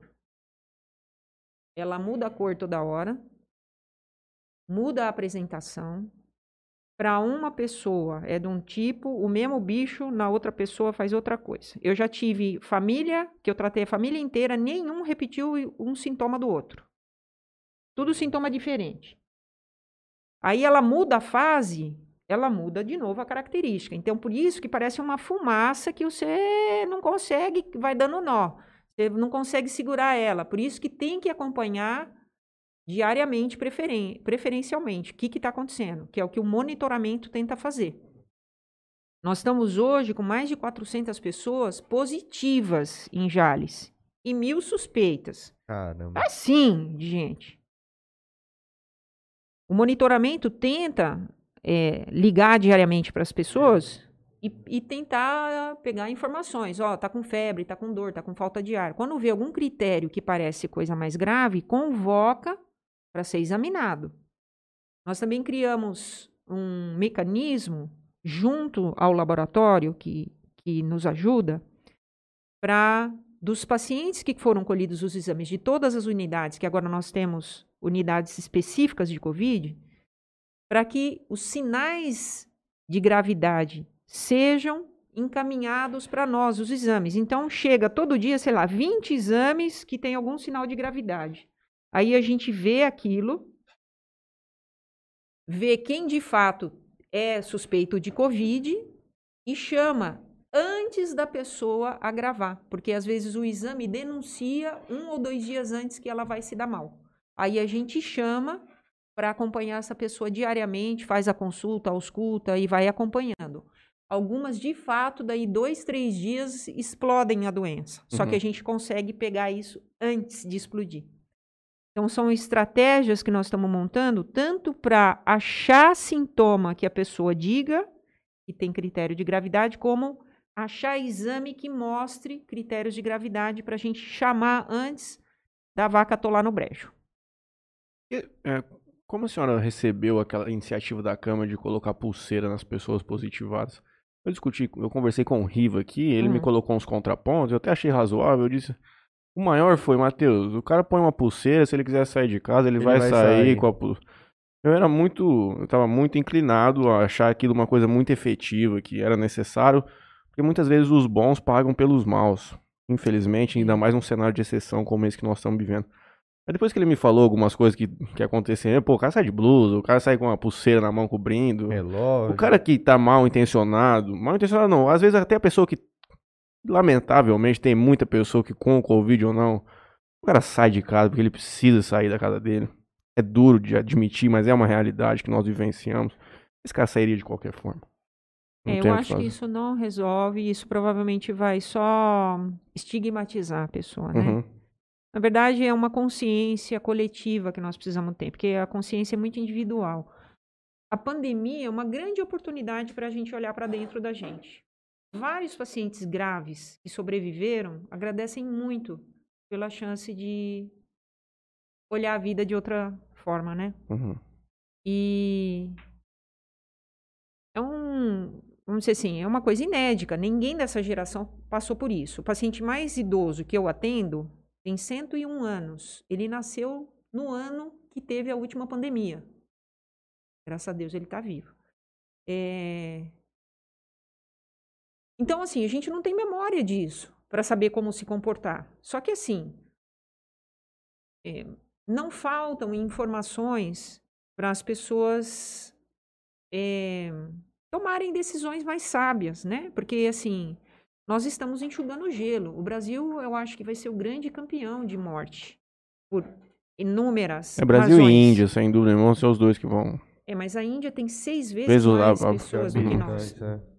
Aí tem que ver a proporcionalmente mortalidade, dizendo, A é. letalidade é uma coisa ruim demais para nós. Nós estamos com uma cepa muito agressiva. Talvez a cepa de P1 de Manaus seja mais grave do que a variante da Índia. Quer dizer, nós estamos lidando com a pior, com a mais chifruda do planeta e fazendo de conta que não está acontecendo nada. Ah, os lugares que faz cabelo, não sei o quê, tá petecando as pessoas para as festas do fim de semana de novo. Quer dizer, nós pegamos famílias que perderam pessoas por causa do Dia das Mães. Porque não tomaram cuidado no Dia das Mães. Então,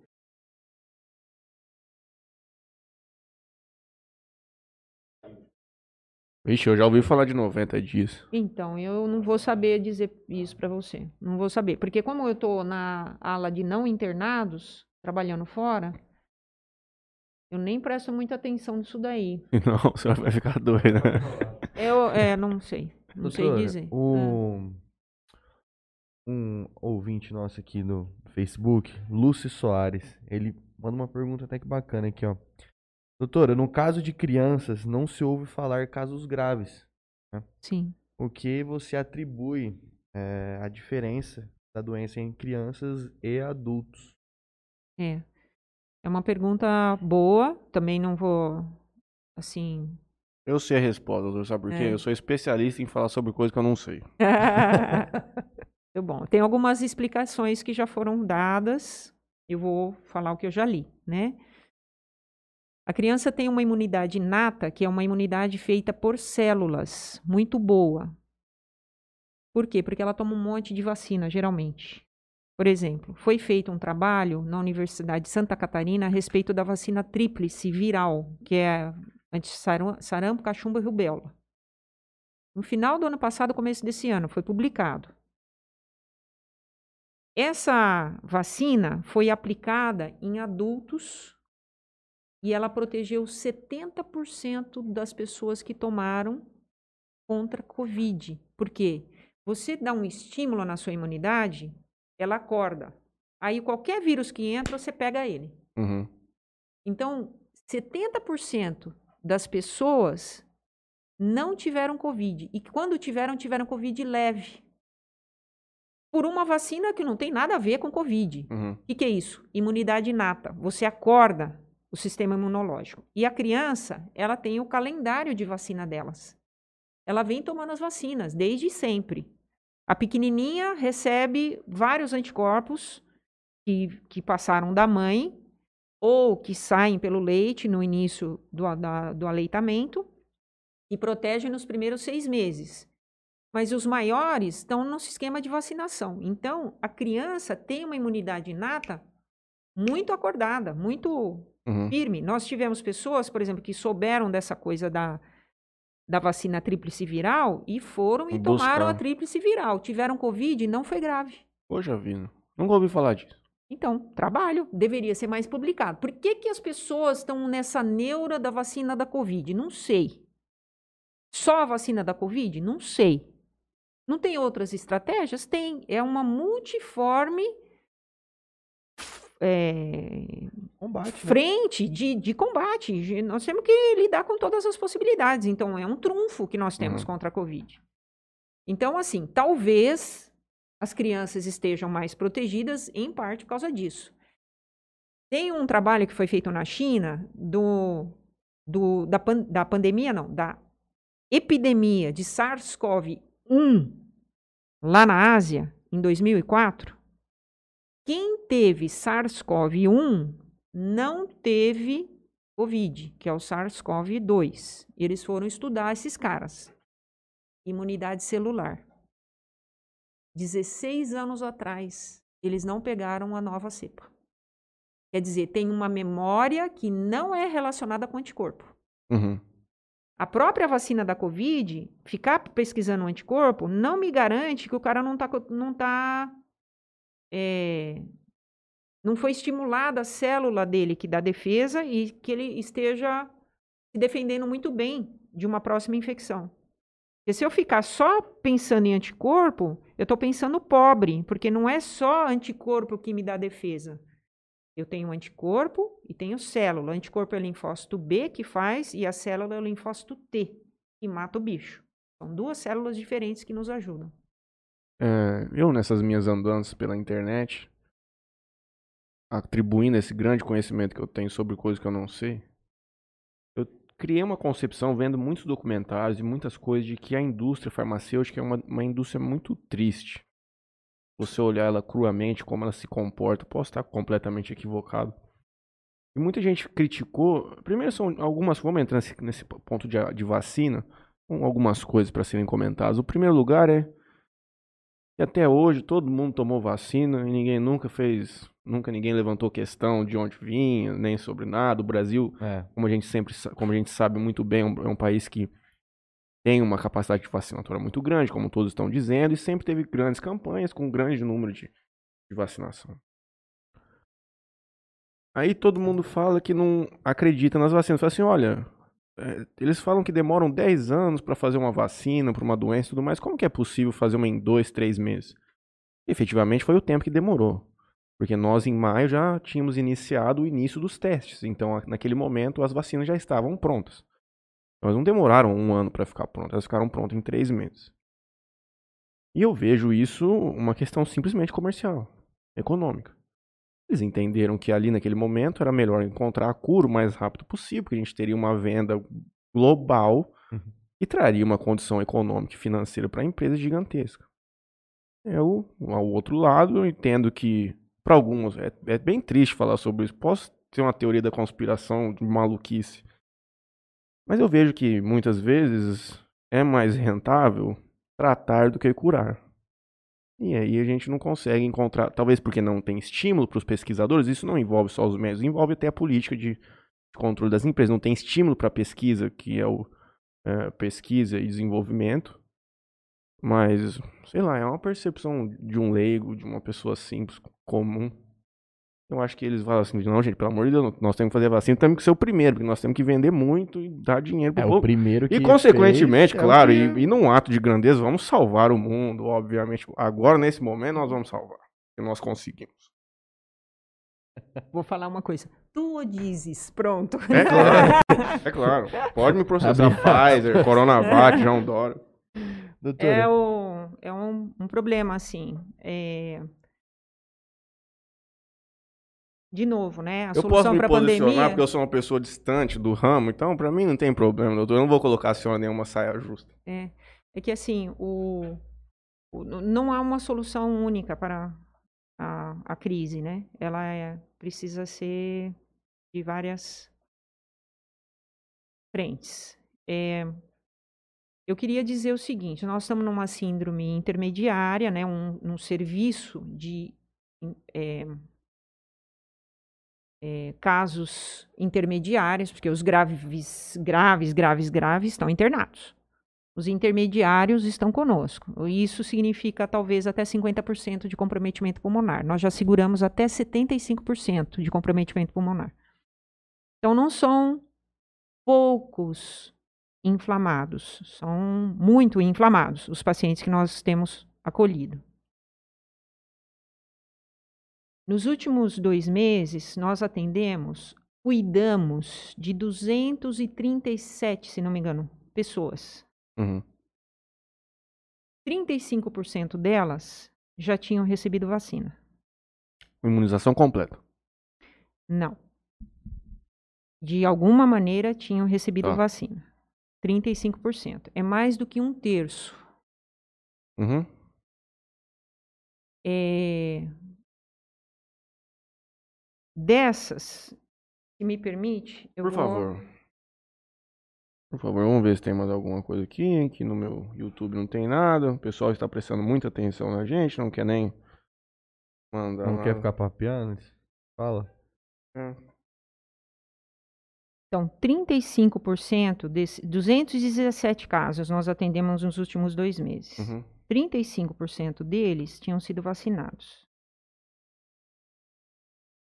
E são 76 pessoas. Certo. Dessas 76 pessoas, um terço já tinha tomado as duas doses. Tá. A gente considera que a vacina funcionou duas semanas após a segunda dose. Uhum. Então, um terço desses 76 vacinados, Podemos colocar 25 pessoas, basicamente. exatamente 25, Uhum. é, já tinham sido vacinadas Por por, completo. completo. Então foi falha da vacina. Só que elas estão no setor de pacientes moderados Não, é. ou graves. Não é gente que está na. Não, é. Entendeu? Doutor, mas é, com todo respeito, é, É. nenhuma vacina até o presente momento se comprometeu a prevenir a pessoa não ser contaminada com o vírus. Isso. Esse Isso. é um E eu- ponto que a eu gente quero tem- chegar nesse ponto Perdão. também. Perfeito. É isso mesmo. Uhum. Não está no script da vacina que ela é 100% eficaz. Nenhuma. E, aliás, nós somos o experimento, porque nenhuma empresa eh, pode ser processada das vacinas, Uhum. como se nós falássemos que não fomos avisados, É. né? Muito bem.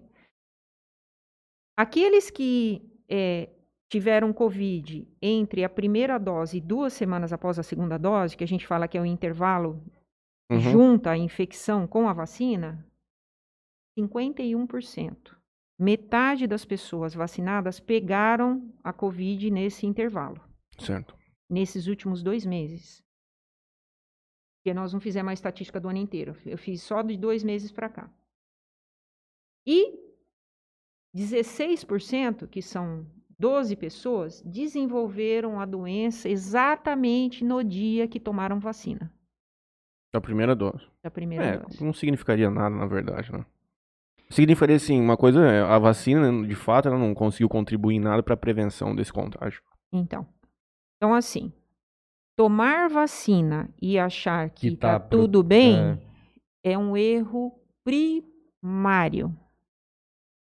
Eu diria o seguinte: tomar vacina até duas semanas após a segunda dose tem que tomar o dobro de cuidado. Ah, sim. Por quê?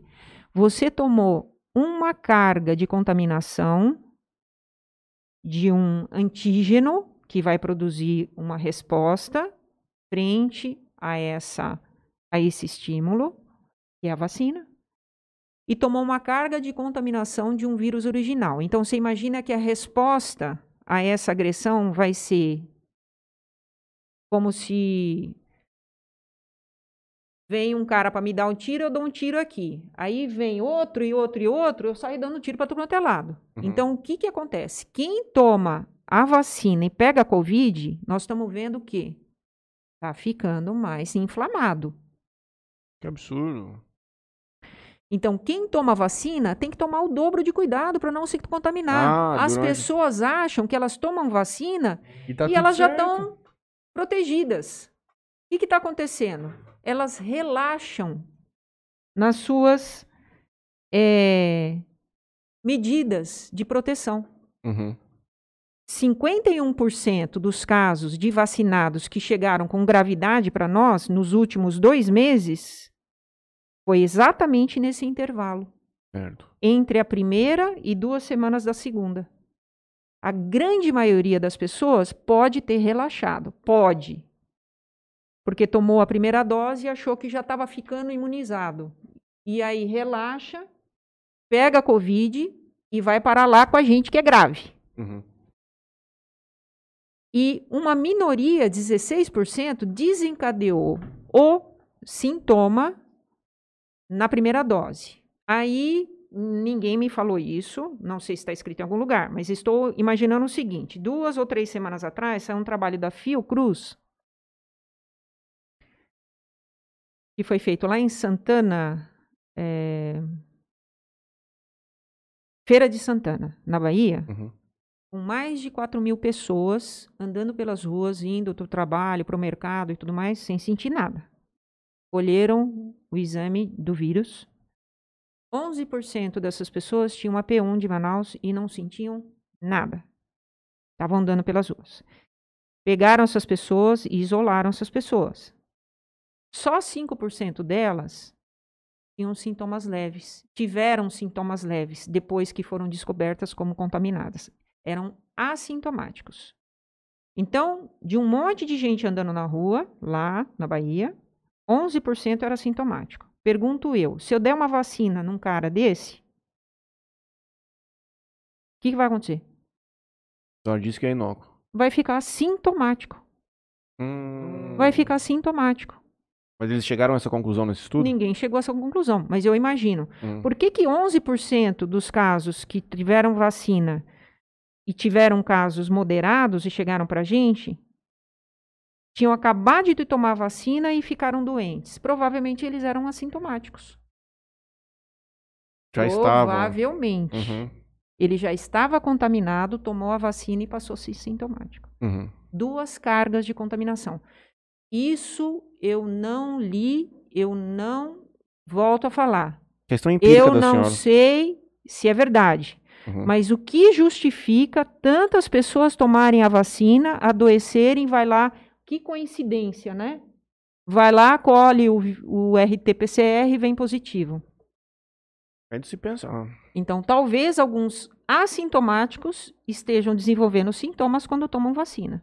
Mas Isso não significa que eu estou dizendo que não é para tomar vacina. é, é, mas é eu isso eu estou falando que é para tomar cuidado quando toma vacina. Por quê? A chance de você se, se inflamar mais Uhum. quando você se contamina com o vírus original é maior. Então, o contrário do que se pensa. Tomou vacina, cartão verde para poder passear. Mentira. Cartão vermelho para ficar escondidinho. Tem que esperar a vacina fazer efeito. Senão, dá problema. Alberto, você tá ouvindo, né? É. Mas é, é, eu diria, você já fala, a gente tá. Esse, esse cidadão que, por exemplo, nós tivemos pessoas com 33 anos hoje sendo vacinadas.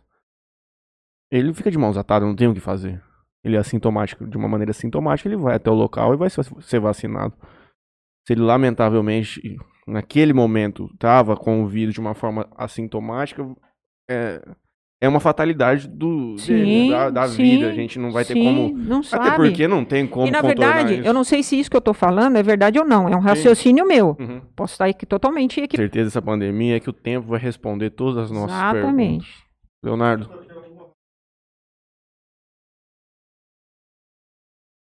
Então, a eficácia delas vem na própria bula, né? Que, que fala né, dos 97%, 98%, 98,5%. Então, tem vacinas que produzem mais defesa, sim. é uma requisição da própria agência tá. sanitária do Brasil, da Anvisa, você tem que demonstrar através dos...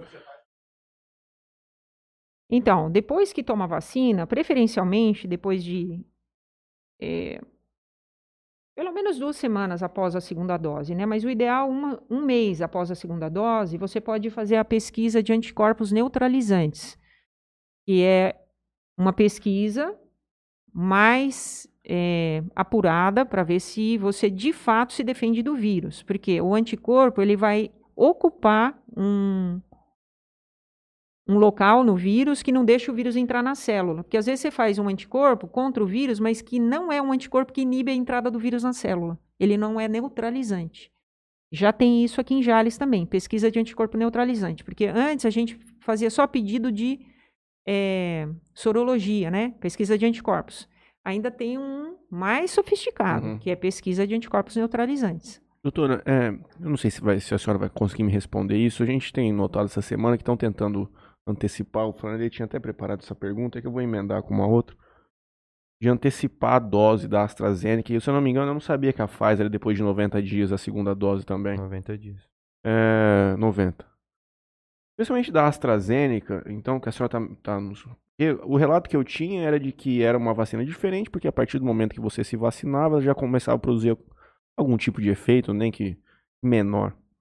Mas a senhora nos trazendo esse relato, é, eu não sei se a senhora sabe isso. É...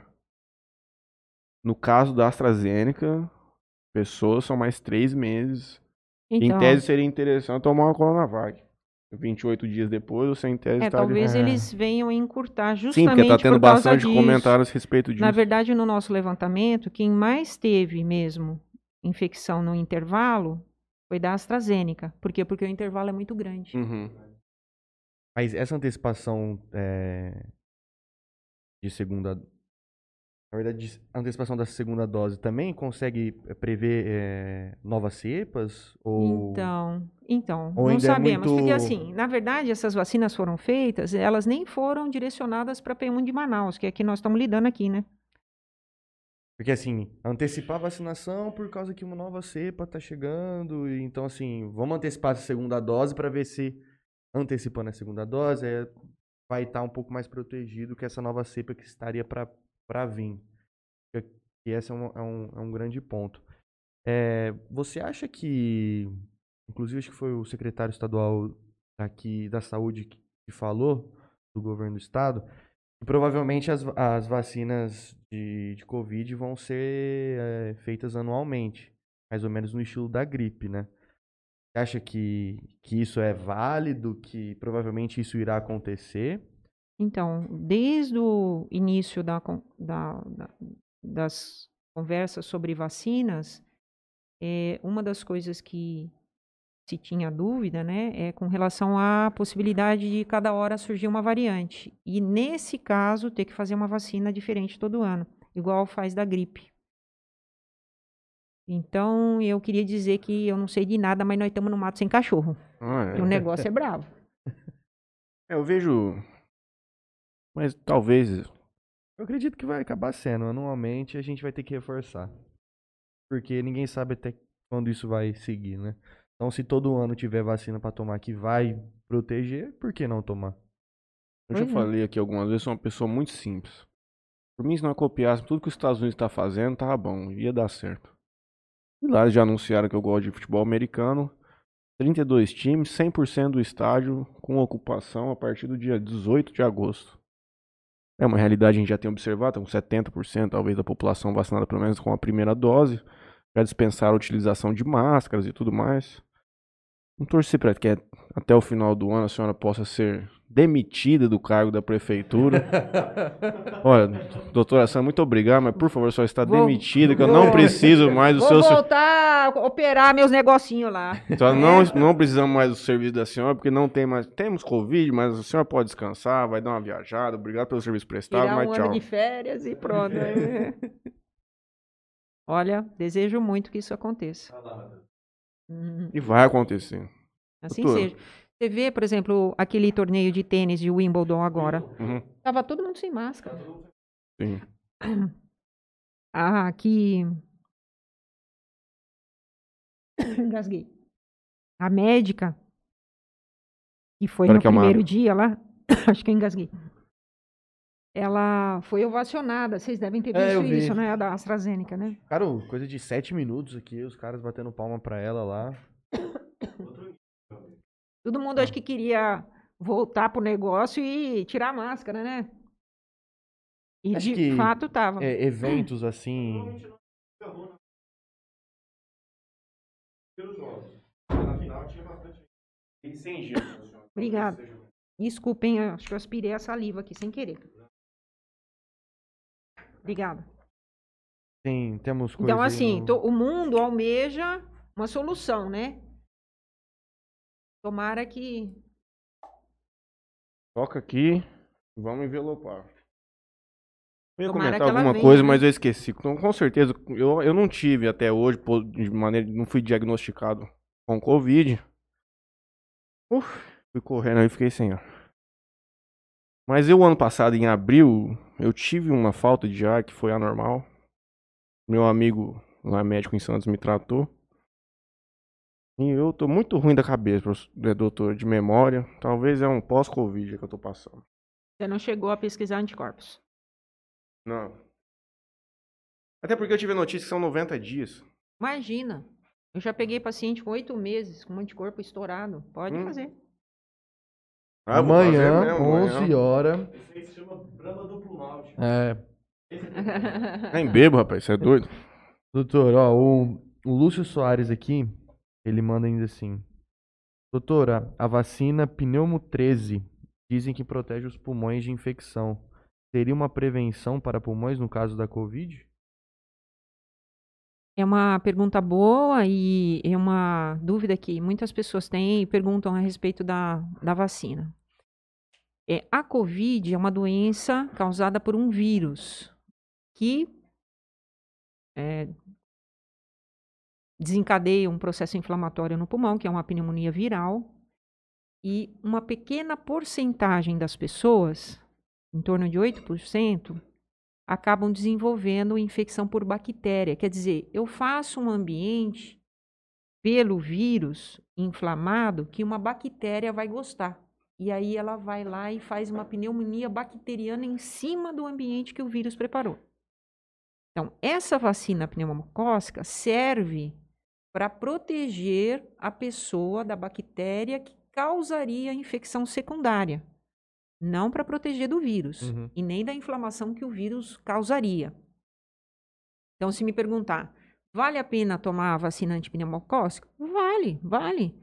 Não só por causa da Covid, que em 8% pode abrir a porta para uma bactéria se assestar lá e fazer a festa, mas também para qualquer outra bactéria. É. Nós continuamos num mundo que continua tendo pneumonia normal. Uhum. Nós recebemos uma pessoa lá no Covidário que já tinha tido Covid, já tinha sido vacinada e foi como se fosse Covid. Não era, era uma pneumonia bacteriana. Normal. Normal, assim, nada a ver com Covid, né? Teria prevenido isso se ela tivesse tomado essa vacina? Provavelmente. Ela não teria tido a pneumonia bacteriana, né? Então, respondendo à pergunta, vale sempre a pena. Se tiver condição de tomar, vale a pena tomar. Sandra Regina manda aqui. Gostei muito do atendimento da doutora Sandra e toda a equipe. Meu pai estava com suspeita de Covid. Felizmente não era Covid. Mas a doutora viu o exame de sangue dele alterado e ligaram na casa do meu pai que queriam consultá-lo. Era pneumonia. E ela de início já detectou algo errado no pulmão dele, direito dele. Foi muito importante o diagnóstico dela. Agradeço muito. Parabéns pelo seu trabalho, doutora Sandra. Obrigada. Quando a gente pega sinais de gravidade e convoca os pacientes, a gente vê num lugarzinho à parte. Tem cara de Covid, porque se não tiver confirmado Covid ou não, tem cara de Covid, continua até esperar. Até. Não tem cara, não é aqui. A gente começa o tratamento e já encaminha para o setor que não é de Covid, para a pessoa não se contaminar. Nosso companheiro Laurentino está aqui conosco hoje, Sempre. Toninho Júnior.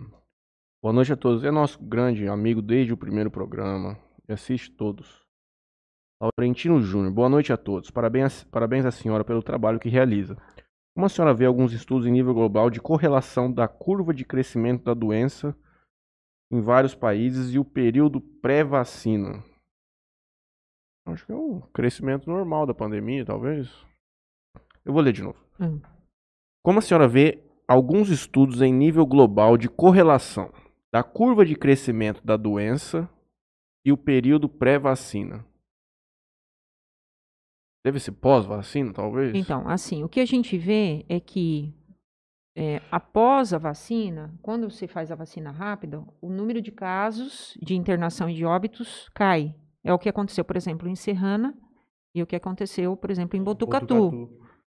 Só que assim, entre a primeira dose, porque eu não vi o gráfico de Botucatu, entre a primeira dose de Botucatu, de Serrana, Uhum. que foram quatro etapas, P1, P2, P3, P4, depois começava a segunda da P1, P2, P3, P4, eu não lembro qual que foi a, a letra que eles deram lá, mas assim, entre a primeira dose da primeira leva e a segunda dose, tem um pico de óbito. Isso aconteceu em São Paulo, quando começou a vacinar todo mundo. Covid com vacina aumenta a inflamação. Tem um pico de óbito, depois ela cai e vai para um número pequeno de novos acometimento. casos e de, eh, de óbitos. Então, no meio da vacinação, corre o risco de você juntar as duas coisas. É. Porque nós estamos com uma contaminação muito grande. É essa, isso que a gente acabou de falar. então, 11% das pessoas que podem estar andando nas ruas podem estar assintomáticas. Quer dizer, a contaminação é muito grande. Então, o que a curva de Serrana mostrou e que a gente percebe é isso. Quando você junta as duas, duas. coisas, costuma ser mais inflamado. Eu tenho- Você foi, você tem que se defender de uma carga dupla de antígeno, né? Então você faz uma resposta inflamatória geralmente maior. um amigo advogado em São Paulo, Armando, é, casado com uma médica muito competente também lá, que trabalha na indústria.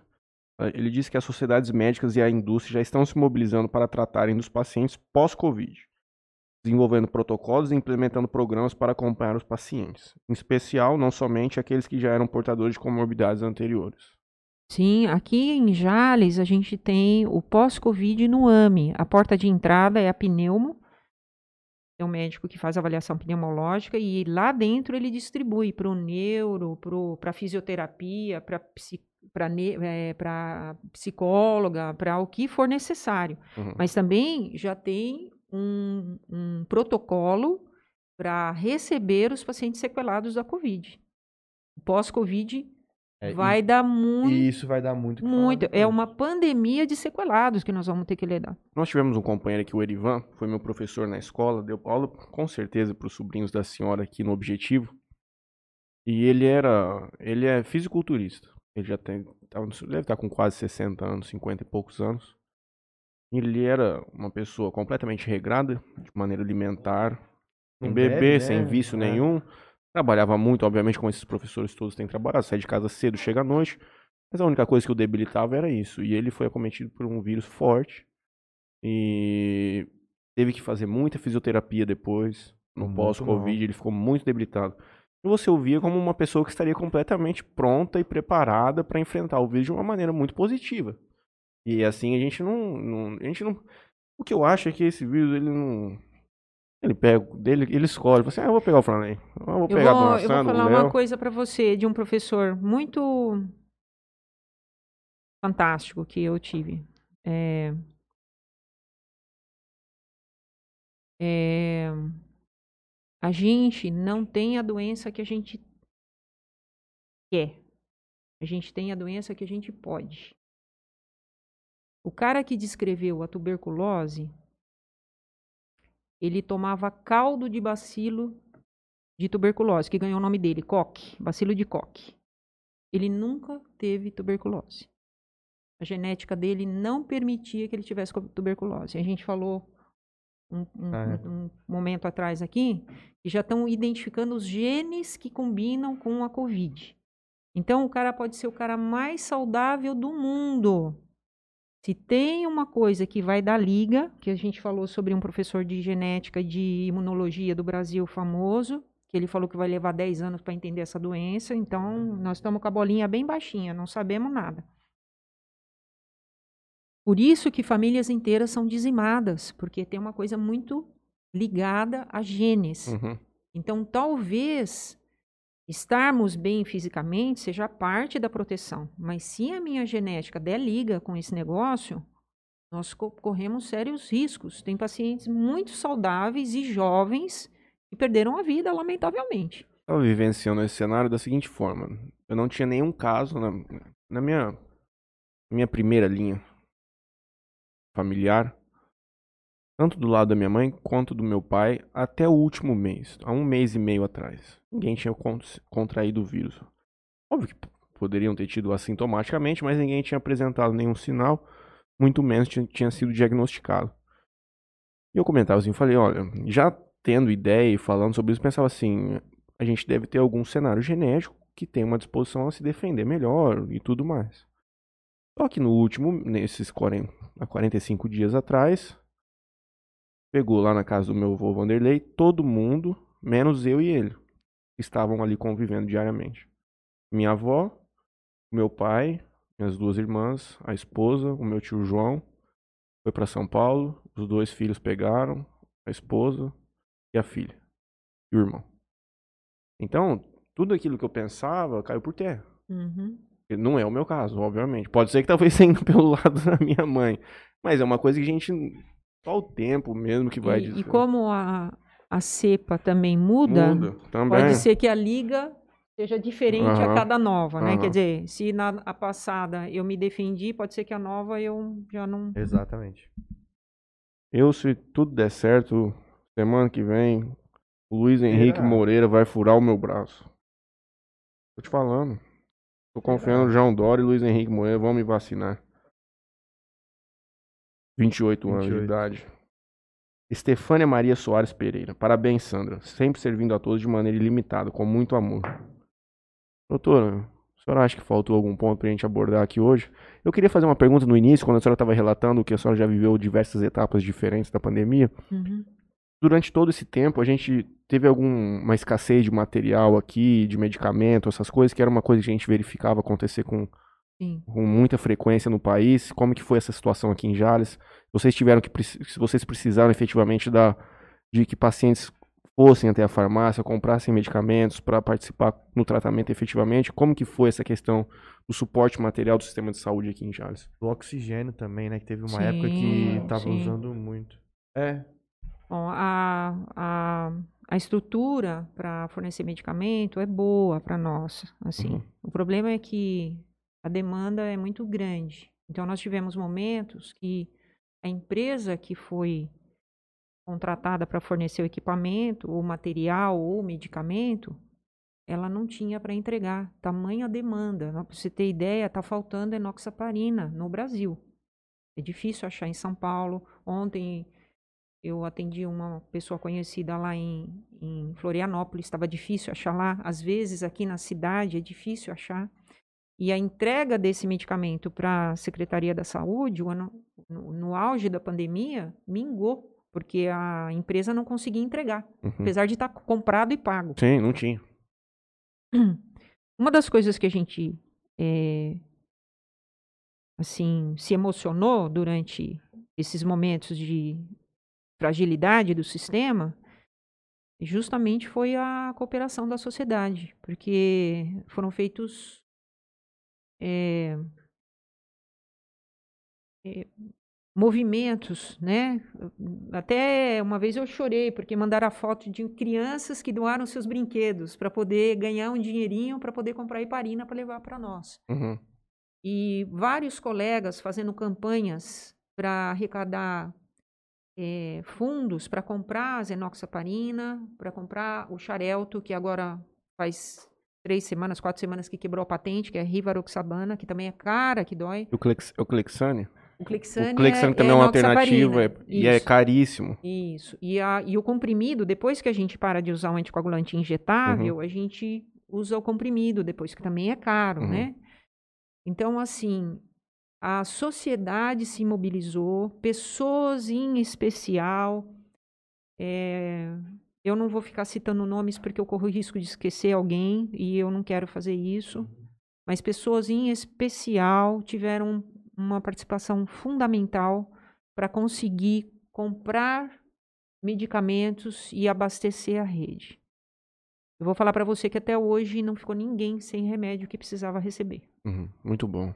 Porque lembra que eu falei que eu chorei algumas vezes de gratidão? Aquilo acabou de acabar, chegava alguém, parecia uma coisa divina, assim, sabe? É. Mandada do céu, uma sacolinha.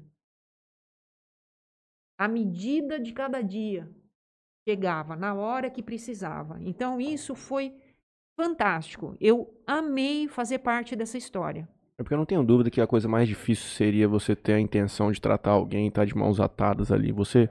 A, é, a situação que vivenciaram em Manaus, lá de pessoas morrendo em corredores de hospitais por falta de oxigênio, deve ser uma visão, assim, muito perturbadora. Então, nós chegamos a ficar no auge do colapso com gente lá na unidade básica até 10 horas da noite. Porque não tinha lugar na UPA, não tinha lugar lugar nenhum, não Uhum. tinha cilindro de oxigênio. Até consegui um tal cilindro, não sei aonde que conseguiu. Mas ninguém morreu porque não tinha oxigênio, ninguém morreu porque não tinha o corticoide na dose que a gente precisava dar, ninguém morreu porque não tinha heparina na dose que a gente precisava dar. Acabou a inoxaparina, os, os fornecedores não conseguem entregar, o município conseguiu uma heparina alternativa, a gente faz das tripas o coração. E tá dando certo. Uhum. Então, para os que de fato são mais graves e necessitam, não faltou. Talvez para um ou outro que tivesse no, Uma situação mais controlada. é, não tenha tido para todo mundo em algum momento. A perspectiva não é boa, porque os fornecedores estão tendo pouca matéria-prima para poder. Então, se nós tivermos uma onda 3 agora meio alta, vai faltar muita coisa. Uhum. E nós desejamos que isso não aconteça, porque aí é você entrar na guerra e não ter bala para nada Não ter né? mais, não né? ter retaguarda para fazer é, intervenções que sejam salvadoras. Então, mas ne- até esse momento faltou, é, mas prontamente a gente pedia ajuda e As e coisas as vinham. coisas vinham. Pra gente terminar o programa de uma maneira alegre, Hum. eu estava pensando em perguntar pra senhora qual que foi o momento mais triste, mas isso é muito baixo astral. É, Eu quero que a senhora comente com a gente qual que foi o momento mais alegre que a senhora vivenciou nessa pandemia. Teve é. algum caso de uma pessoa assim, mais de idade, ou uma, É, uma coisa assim que te realmente. muito. Às vezes a gente- eu não lembraria, porque eu já citei algum motivo. Enquanto a senhora Sim, comenta com a gente, eu vou ver se a gente tem mais algum comentário aqui do pessoal. tá. Deixa eu Hum. ver. Ah, eu quero falar de uma coisa. Eu ver se tem alguma. Aqui, coisa aqui não tem, cara. aqui também. Vamos terminar num, num- num- de uma maneira É. feliz o programa. Eu, eu falei, né, que quando eu terminei a jornada dos seis meses lá, que a jornada dos seis meses foi assim, eu me, é uma loucura, né? Você trabalhar quatro horas por dia durante seis meses, sábado, domingo, feriado, do- tudo. Não parei um dia. Mas eu me programei para isso como se eu tivesse calculado uma piscina de 25 metros que eu vou mergulhar e vou atravessar a piscina e vou levantar lá nos 25 metros. Já vendo o final, inclusive. Isso. Era 50. Só que chegou no 25, eu levantei, Tinha mais 25 pra frente. Aí eu fui afogando até lá. Mas eu fui. Quando eu terminei, eu terminei no burnout, que eu falei, "Pô, podia ter morrido, que aí eu já. Sabe quando você parece que sai meio. Né, assim, fora Zureta da cabeça. é, eu preciso parar, porque senão eu morro. Se emendar um novo contrato e for desse jeito, eu morro. Não tinha condição nenhuma de continuar. Física e emocionalmente. E aí, fazia uns sete meses que eu não punha um pé no supermercado, porque eu não tinha tempo de fazer nada. Eu fui no Proença. Porque Sozinho. o que é isso, né? Ir no supermercado, né? Sozinha. Deus, sozinha. Uhum. Aí eu fui sozinha, pego uma coisinha ali, uma coisinha aqui, e aí eu olhei longe um casal.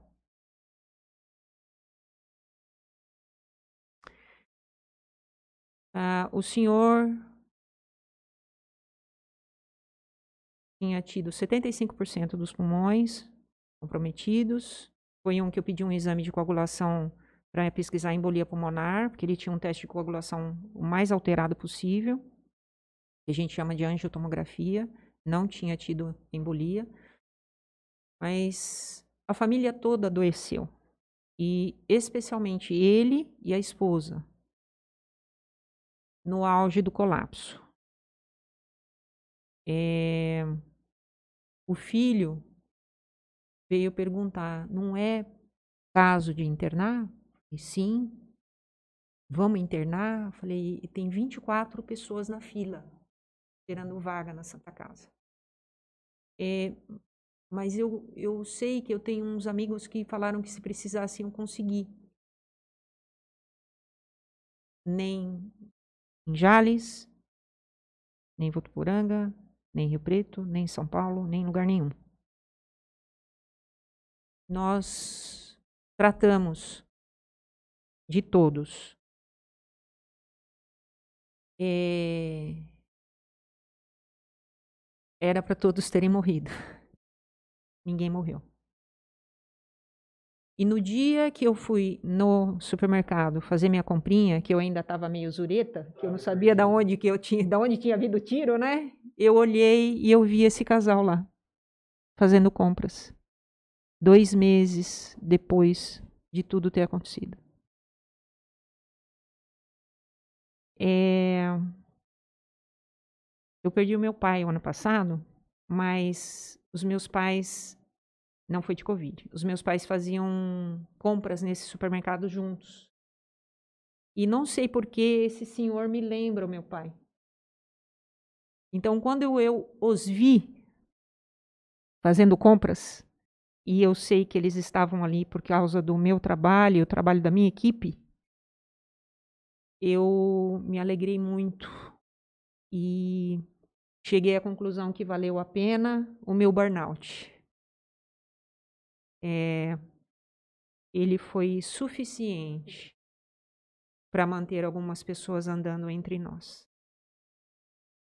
E eu queria terminar com essa mensagem.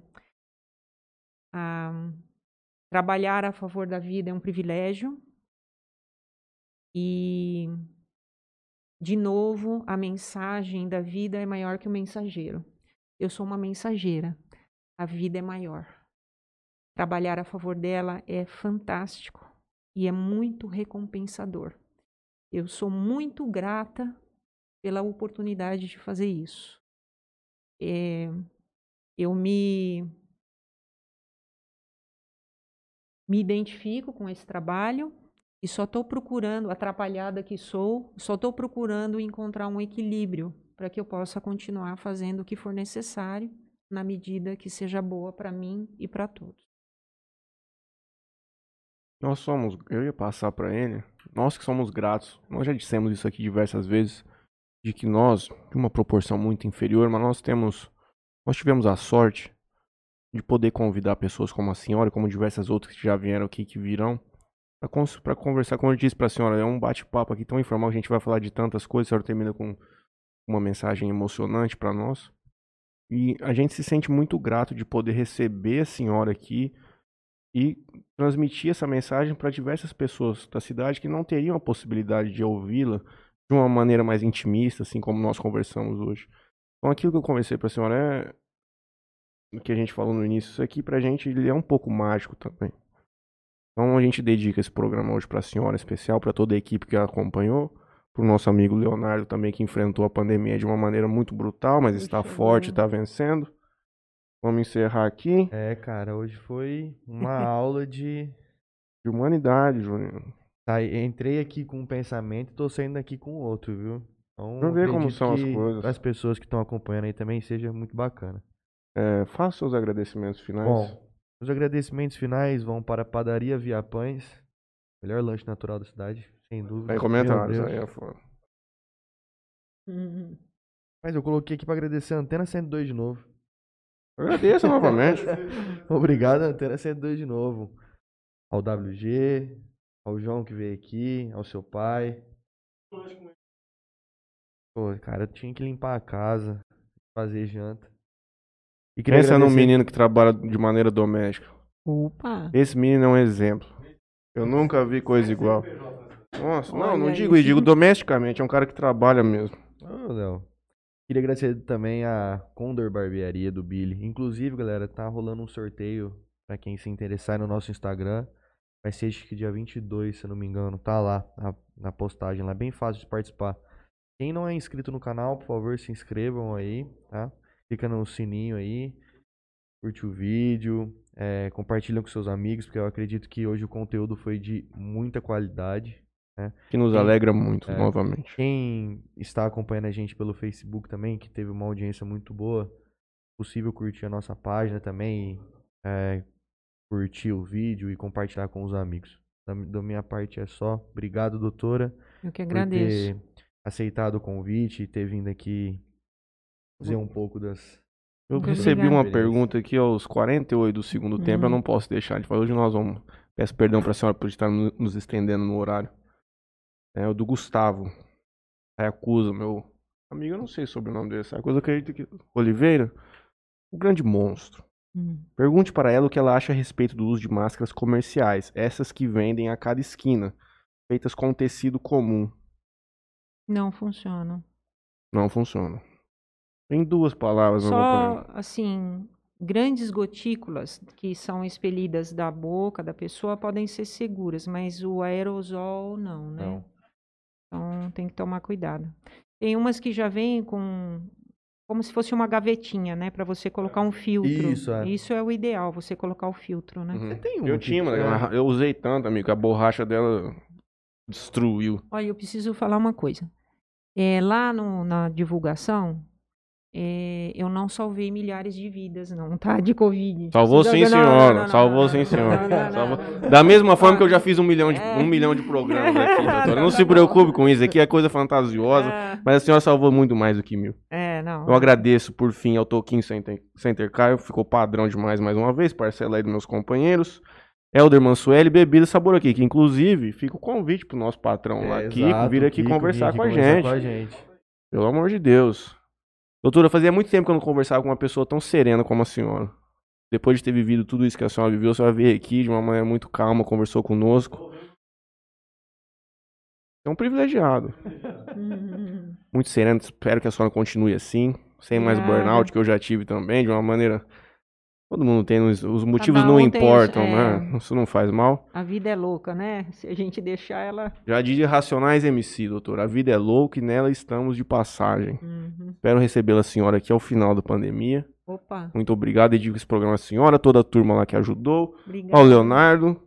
Só- Ah, teve alguma coisinha no YouTube aqui no Arrebarbinho que eu tinha esquecido. E não pode deixar de agradecer também a LH Bor. A Compra e LH venda de Bor, borracha. bicha, pelo amor de Deus. Você não me passou. Não. Lucas Oliveira, Bonfim Francisco, o Nara, o Tony Cross do Sertão, que estará aqui conosco na segunda-feira. Um dos melhores programas, sem dúvidas. Parabéns, doutora, pelo seu trabalho. E o nosso ilustre Franley, o pai, nos manda um boa noite. Boa noite Muito a todos. obrigada. Até segunda-feira, Boa noite. galera.